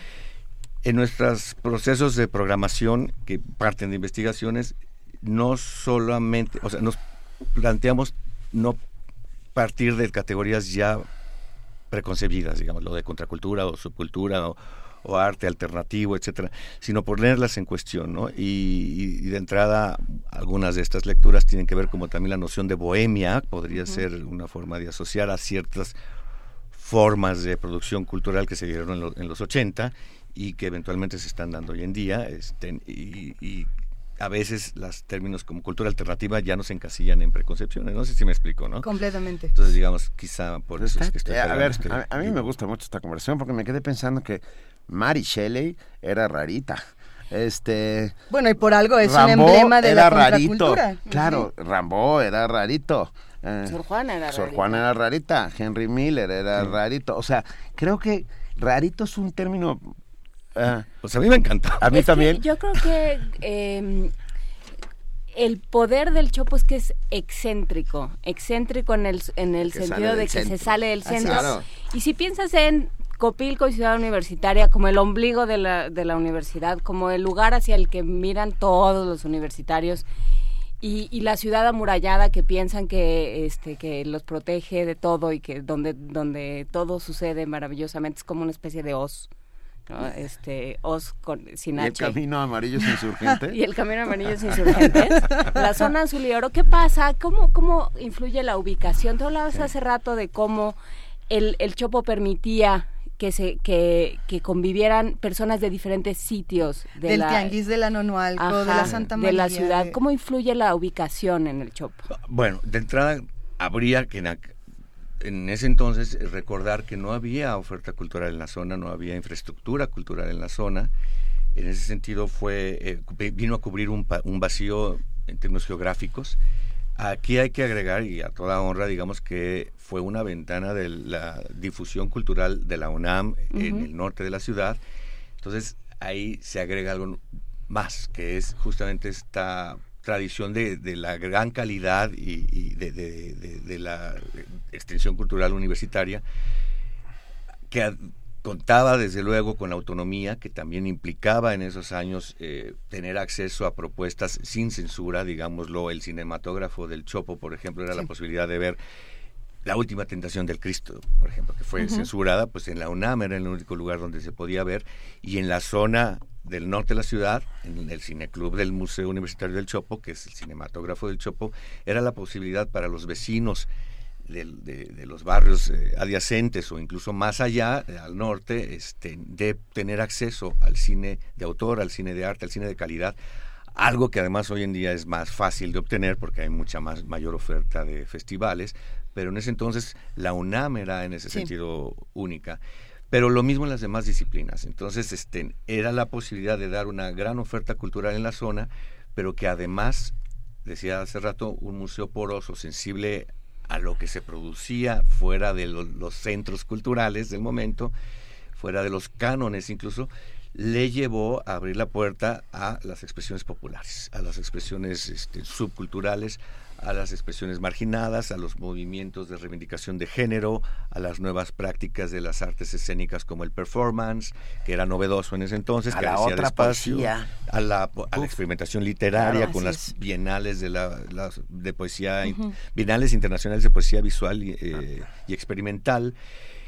Pensemos, Benito, que en ese nuestro canon literario, digamos, es tan fuerte eh, y poderoso que quizás el, costo es que se marginó en cierta forma las prácticas experimentales si nos compramos con España o con eh, Brasil o con Argentina. Y en el Chopo se siguió dando de manera intermitente. entonces, digamos que si era el lugar además abierto era y es. a no la alta ahí quiero llegar. Ah, a la alta cultura sino a todo lo demás y es el lugar del borramiento de estas fronteras este, entre lo alto lo bajo entre una disciplina y otra. Por eso hablamos hoy en día no de artes escénicas sino de artes vivas. Artes escénicas volviendo a la a, cómo te predeterminan las categorías o los enunciados implicaba pensar como estaba el museo organizado ya, en teatro, danza y performance, como si fueran eh, compartimentos separados, segmentados. No, cuando muchas veces los creadores no están pensando en esos términos, sino están creando algo desde quizá una noción o práctica postdisciplinar. Entonces estamos hablando de artes vivas, etcétera. Y todo esto que estoy diciendo es parte de una investigación que hicimos para generar el, programa estratégico eh, desde el 2012 y con la idea de fortalecer esto que lo hizo tan poderoso desde los 80, desde el 75, para volverlo a, generar con más potencia, digamos, en día, en las condiciones de, de, la hora, porque además hoy en día, digamos, el movimiento gay pues ya logró muchas conquistas, no es la misma ciudad de antes. Hoy en día... Los punks ya son otra cosa. Sí, entonces eh, hay mucha más competencia, hubo oferta cultural incluso en la zona, hay muchos foros culturales o independientes.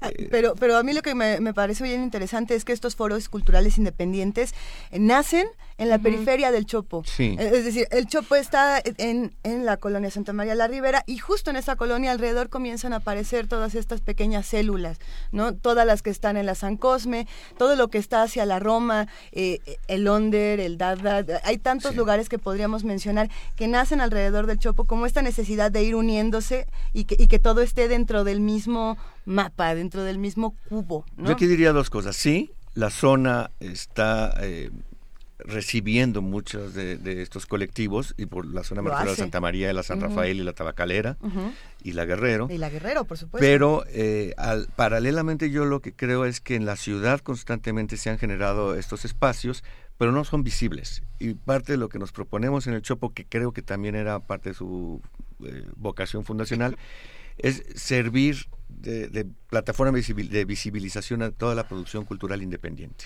No, no nada más producir nosotros programas desde, desde dentro, sino abrir las puertas a lo que se genera afuera. Y que, y que luego salieran, porque hablabas tú del, también del faro hace rato, de los este programa de los faros. No existirían, yo creo, Correcto. si no existiera el chopo. O sea, ah. si no existiera esta idea de que se puede, de que los raritos tienen que tener un espacio y de que se tienen que romper eh, las categorías. La categoría de público y la categoría de artista también se han roto. Y la categoría de cultura. Escuchamos a Mariana, platicamos cada semana que, que aparece por aquí Mariana Gándara y una vez tras otra nos topamos con la enorme responsabilidad que tiene el público dentro de estos espectáculos, dentro de estas actividades que se llevan a cabo. ¿Cómo ha formado a su público el Chopo? Yo creo que primero... ¿Cómo ha educado a su eh, público? La respuesta puede ser eh, múltiple, ¿no? Este, pero algo importante es que creo yo que desde los 70 y los 80 el Chopo articuló o aglutinó a públicos productivos o públicos creativos o públicos partícipes, implica decir además públicos críticos, que hoy en día además es más frecuente entender así a los públicos a través de las redes sociales cuando se habla de prosumidores, ¿no? Ya se sabe que, digamos, en las redes sociales el consumidor es también productor de contenidos. ahí, están, está Facebook, cada vez que alguien pone un like en Facebook está produciendo el contenido de Facebook porque Facebook en sí mismo no tiene contenido, ¿no? Pero esta noción ya, digamos, desde la antropología del consumidor, yo creo que está apelando a esa forma de los públicos alternativos, ya no decir, desde que, que, a todo lo largo de la vida del Chopo han existido y que hoy son más. Y yo creo que esa idea que también sostenemos hoy en día de que el público es participativo, nos permite generar proyectos donde eso pueda suceder más fácilmente. Un ejemplo es la coreografía de Umbal, un proyecto de Mariana Gándara que está teniendo lugar. La, parece que ya, bueno, ya termina este domingo a las doce y media y es una coreografía que tuvo varios procesos a lo largo del año. Primero era la donación de, de, pasos. Eh, hecho por una colectividad o una mediante una convocatoria la gente se inscribía y podía donar un paso esa faceta le llamaron la pasoteca. Después bien vino la, la, faceta de los tejedores, que era armar articular o tejer esos pasos sueltos en una coreografía. Y ahorita están los recorridos, que toda esta creación que hizo el propio público que se integró, eh, eh, tiene lugar en, recorriendo distintas calles del espacio público. Es una forma de entender la danza como producción de, de ciudadanía y de colectividad este, y, el público son los transeúntes, digamos, ¿no? Hay algunos videos colgados en la página web del museo que pueden ver el, resultado, donde los valores además no es la sincronía y la perfección y el cuerpo esbelto y espigado, digamos, propio de la danza clásica, digamos, en, un teatro convencional, es otra, es una actitud y hay una energía muy poderosa y además el, el estar al mismo nivel que el público, ¿no? Hay muchos casos. Otro fue Encuentros Secretos, una obra de teatro de una compañía muy joven de Guadalajara que, vino a México a través de una convocatoria, pidió a los vecinos que mandaran una tarjeta postal eh, describiendo un punto donde sintieran desarraigo. A partir de eso se escribió la dramaturgia se reprodujo el mapa de la Santa María en el escenario y se señaló los puntos que, estaban descritos, pero el proyecto terminaba en, un, en dos distintos puntos de la Santa María. Uno de ellos, por ejemplo, era la casa de una familia que en la sala tenía un museo familiar. O sea, eso no se sabía antes de este proyecto, ¿no? El otro era el, restaurante Pachuca, que es un restaurante también clásico de la zona, que está lleno de fotos, no de los clientes famosos, como podría ser el, Danubio o qué sé yo, sino de los clientes, los vecinos de antaño del barrio, los, los clientes frecuentes. Entonces digamos que todo este tipo de cosas justamente es una forma de vincularnos al barrio, este, como parte de, nuestras estrategias, pero a partir de lo que me estás planteando, ¿no? De esta idea de que el público es parte de la creación, ¿no? A mí me encanta. Eh, estamos muy orgullosos del Chopo, estamos muy orgullosos de José Luis Paredes Pacho, su director, pero también estamos muy orgullosos, por lo menos en primer movimiento, de que seas nuestro curador musical de cabecera. Este, porque es para nosotros un verdadero privilegio. Gracias a ti, yo que soy un ágrafo musical, por llamarlo de alguna manera, ah, hemos descubierto cosas sorprendentísimas. Y hoy creo que no va a ser la excepción, ¿o sí? No, ya, la, ponemos ya. Sí, ¿Qué nos vas a poner, Pacho? ¿Nos quieres contar qué van a hacer de cumpleaños cuéntanos en el qué van a hacer de cumpleaños y ponemos luego la rola. ¿Qué va a haber? Invítanos. Bueno, tenemos toda una programación de, de, fin de año este, y, es nuestra forma de celebrar. Eh, tenemos ya la última sesión del Festival de Música Contemporánea Indígena, Estruendo Multilingüe, el título apela a la, lengua, a la diversidad de las lenguas. Donde conocimos a Jajas Huasculashi, ¿verdad? Solamente porque quería decir el nombre una vez más, perdón. y el, el, rap huicholo y también. ese era, mismo? Ese era, ah, pues perdón. Bueno, el viernes 27 va a estar Hipe Vitanyay, este, que es música metal, para los que les gusta el metal, pero en otomí. Y escuchar este de repente eh, eh, el heavy metal en, en Otomí es muy, muy, muy más, poderoso que el, que, el alemán, digámoslo así.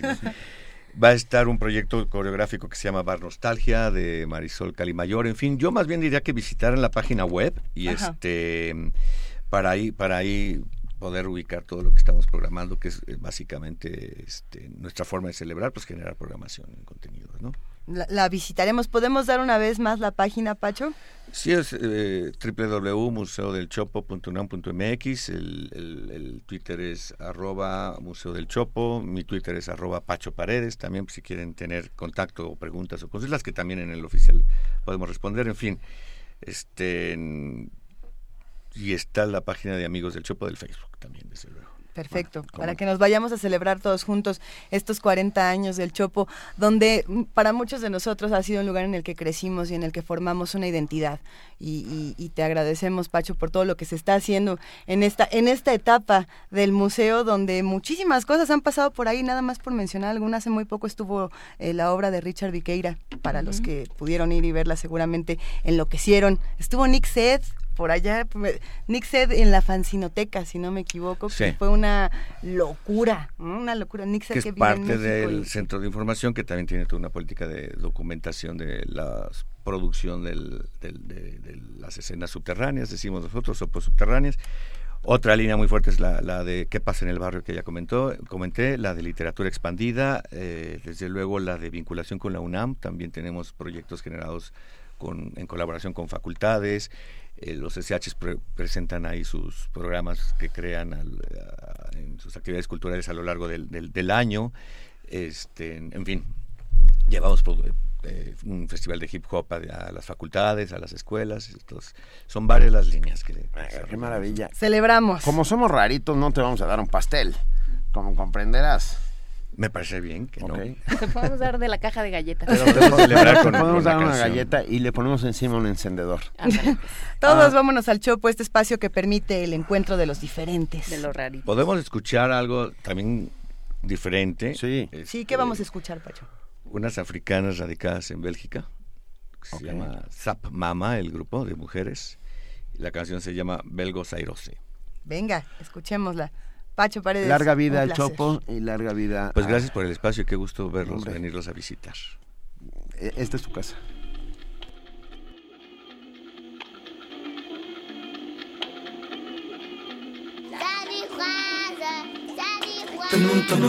Là, j'ai mis la ceinture de dansage.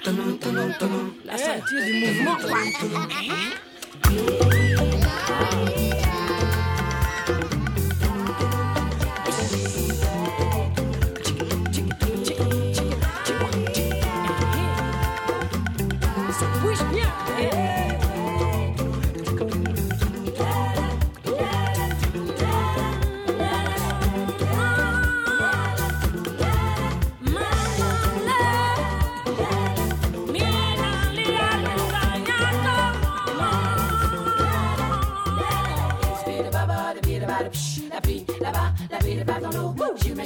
tina ooh ooh ah, and my thought tina monkey kina ooh ooh ah.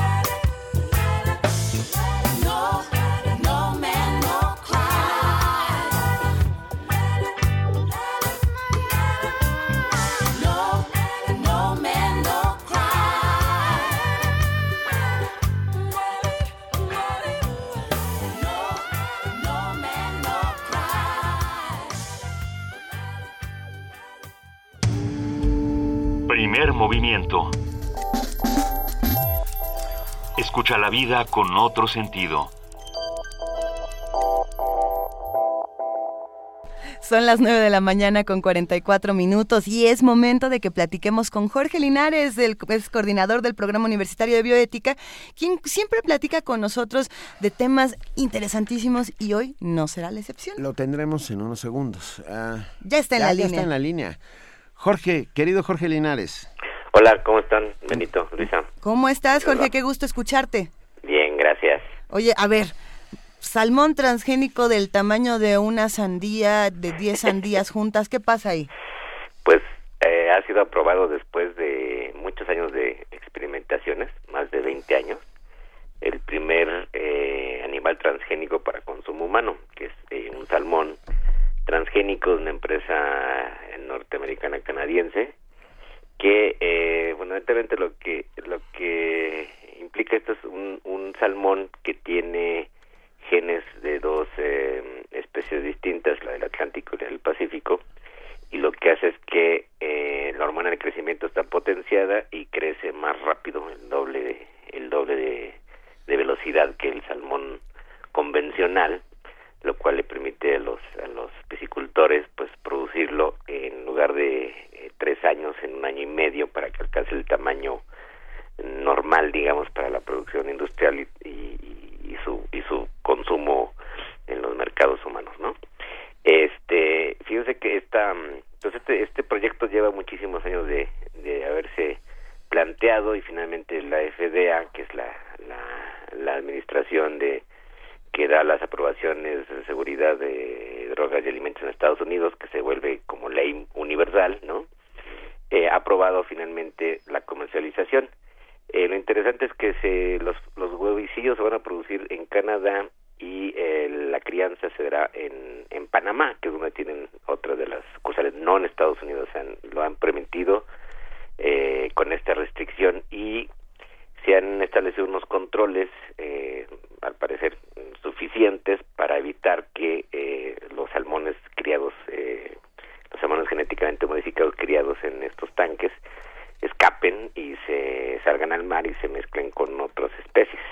Entonces ahí hay una barrera eh, física eh, de protección que es lo que se haya pensado para otro tipo de transgénicos, en el caso de transgénicos de, de, granos en otras épocas, pero nunca se hizo así. Entonces, debido a estas eh, protecciones y que también se intenta que solo se produzcan hembras esterilizadas, o sea, que no se puedan cruzar, aunque se dice que la técnica de esterilización no es muy eficiente. Jurassic Park nos enseñó que eso no, no es cierto, que eso nunca ocurre. Entonces, todo este tipo de controles eh, evitarían los, los posibles efectos eh, complicados en el medio ambiente si estos salmones genéticamente modificados se, se cruzaran de manera natural con otros salmones y otras especies, porque se sabe que se pueden cruzar, por ejemplo, los salmones se cruzan a veces con truchas. ¿Y sale de ahí la trucha salmonada? Sí. bueno, sí, la tocha salmonada no, no tiene genes de, de salmón ni nada, simplemente otro tipo de, de pescado, pero sí se sabe que, bueno, hay, hay cruces de, especies en, en, en, los mares. Entonces, con estas restricciones que intentan evitar el, paso, digamos, de estos transgenes, una vez que se, que se, que se, que se realizan en laboratorio, pues se puede producir el, salmón transgénico en cantidades ya industriales que esta empresa que se llama Aquabonti ya tenía eh, planeado esta producción de más de 100.000 huevecillos para producir salmones y mandarlos al mercado norteamericano y luego seguramente a otros mercados. Como en el caso de los transgénicos de cultivos, la regulación del FDA eh, no pide que se etiqueten, no pide que diga este salmón transgénico, si es que nadie se va a enterar y eso es algo que la industria ha peleado, ¿no? Entonces, lo que lo cual sigue siendo raro, ¿por qué no quieren que se etiquete como salmón transgénico y que la gente decida si lo quiere comer o no lo quiere comer, ¿no? Y fíjense que eh, uno de los temas más importantes de, este tipo de, de, producción industrial es, la pregunta es, ¿para qué necesitamos salmones transgénicos?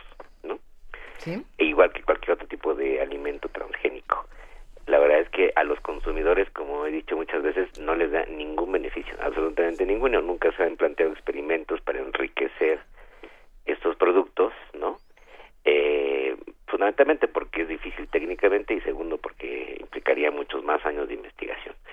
Y entonces aquí el beneficio es para los productores, los piscicultores o la piscindustria, ¿no? Que podría entonces producir más rápidamente eh, los salmones al tamaño adecuado y vender los filetes o, vender el, pescado entero. Eh, entonces el beneficio está pensada esta tecnología solamente para un beneficio industrial, suponiendo que es seguro para el consumo humano, que no produce alergias, que no producirá otro efecto. Y el problema ambiental pues se controlaría de esta manera, que eso eleva el costo de producción pero haciendo los cálculos supongo que ellos creen que será un gran negocio porque se puede producir rápidamente, ¿no? Y igualmente se han hecho experimentos con con vacas lecheras y este y otro tipo de animales, lo cual implica pues esta primera aprobación ya al inicio de la de la producción industrial de animales transgénicos para consumo humano en muy diferentes versiones. Eso es lo que veremos en los en los próximos años una vez que sea liberado ya este este permiso y pues el debate eh, bioético y social aquí apenas empieza, ¿no? De, realmente si necesitamos este tipo de producción eh, y si benefician algo a los consumidores. Y también el, sufrimiento que pueden tener este tipo de animales eh, en, en, terapias como esta o en confinamientos como estos, ¿no? Sí, sin duda, eso pues no, nunca les he portado mucho la verdad a los, a los piscicultores no están asegurando que tengan un buen hábitat, ¿no? Sino, eh, imagínense los tanques, ya saben, mucha gente hemos visto los tanques de, piscicultura, ¿no? Eh, están ahí hacinados, etcétera, y, a veces se piensa que los peces no sienten nada, la verdad es que sí, también son animales, obviamente, eh, sentientes.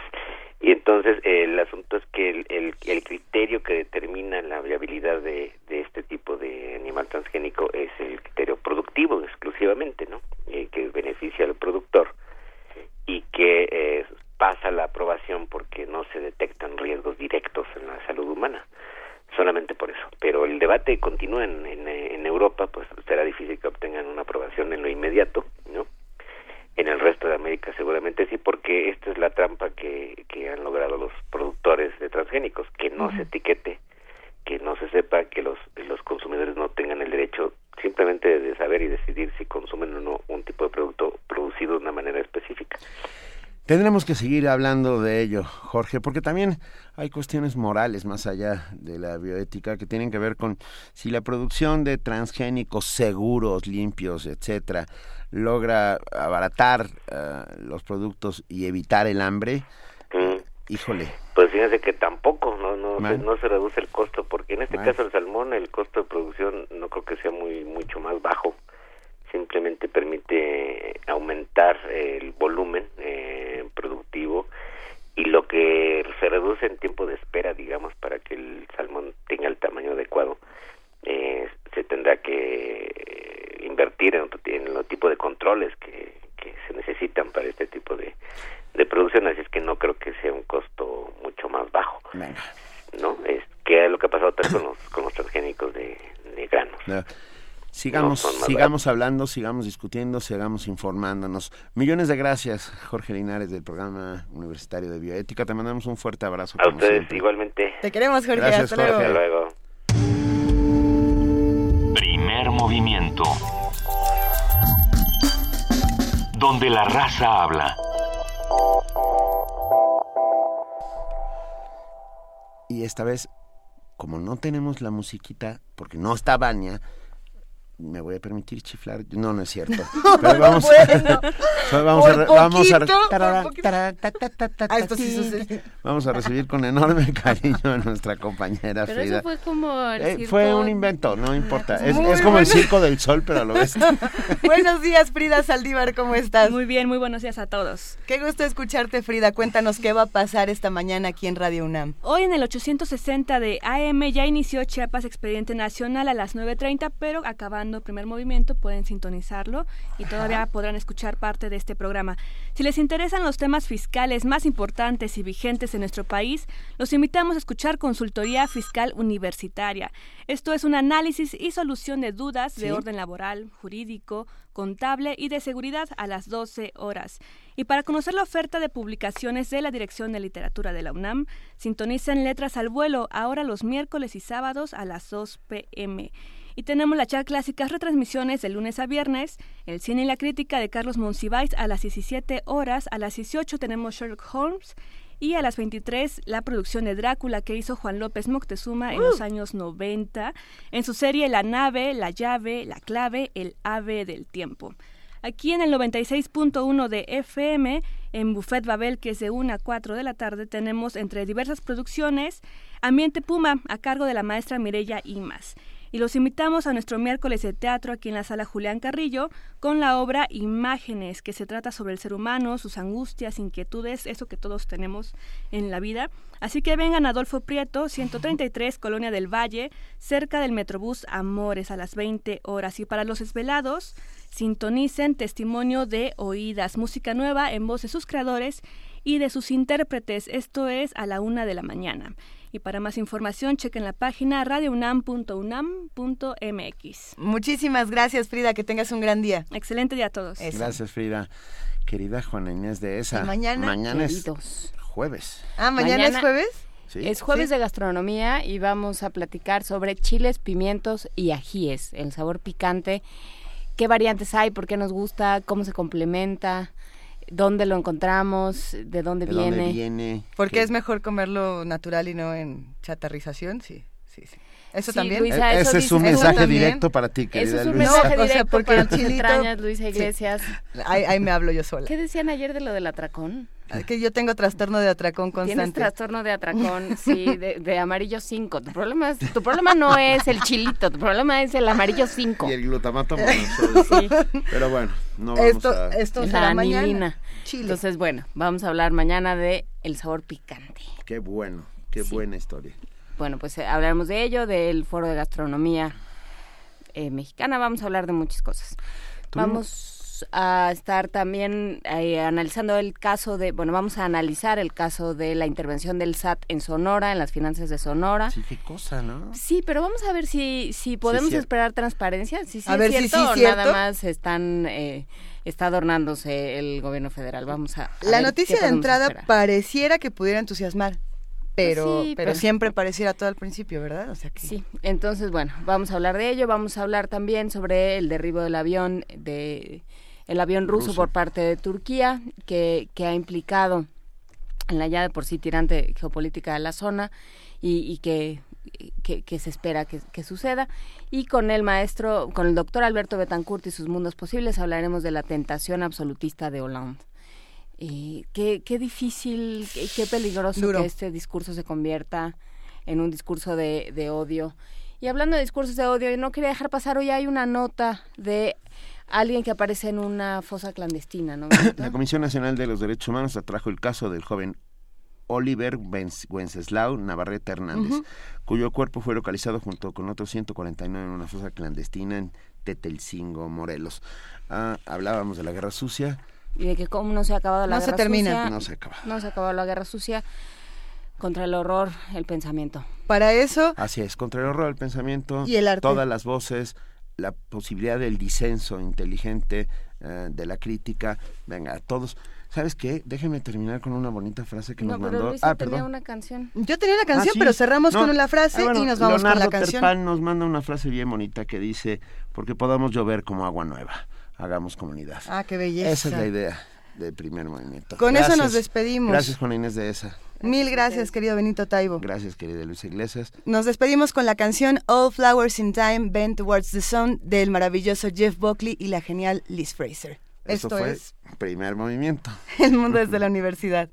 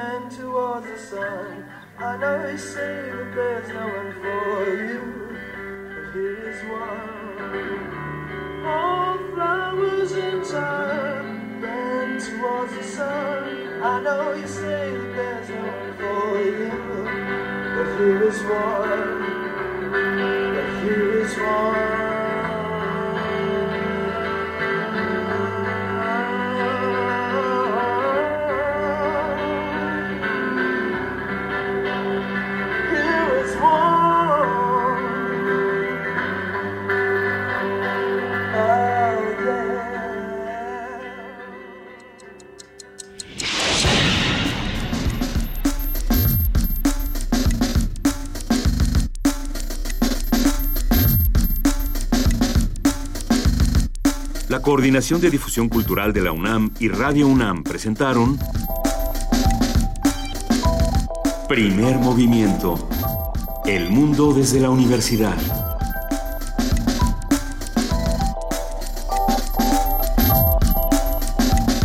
Operación técnica Arturo González. Información Antonio Quijano, Amalia Fernández, Miriam Trejo, Dulce García, Cindy Pérez Ramírez, Cristina Godínez, Abraham Menchaca, Vania Nuche y Patricia Palacios. Producción Silvia Cruz Jiménez, Frida Saldívar, Paco Ángeles, Ameyali Fernández y Tamara Quirós.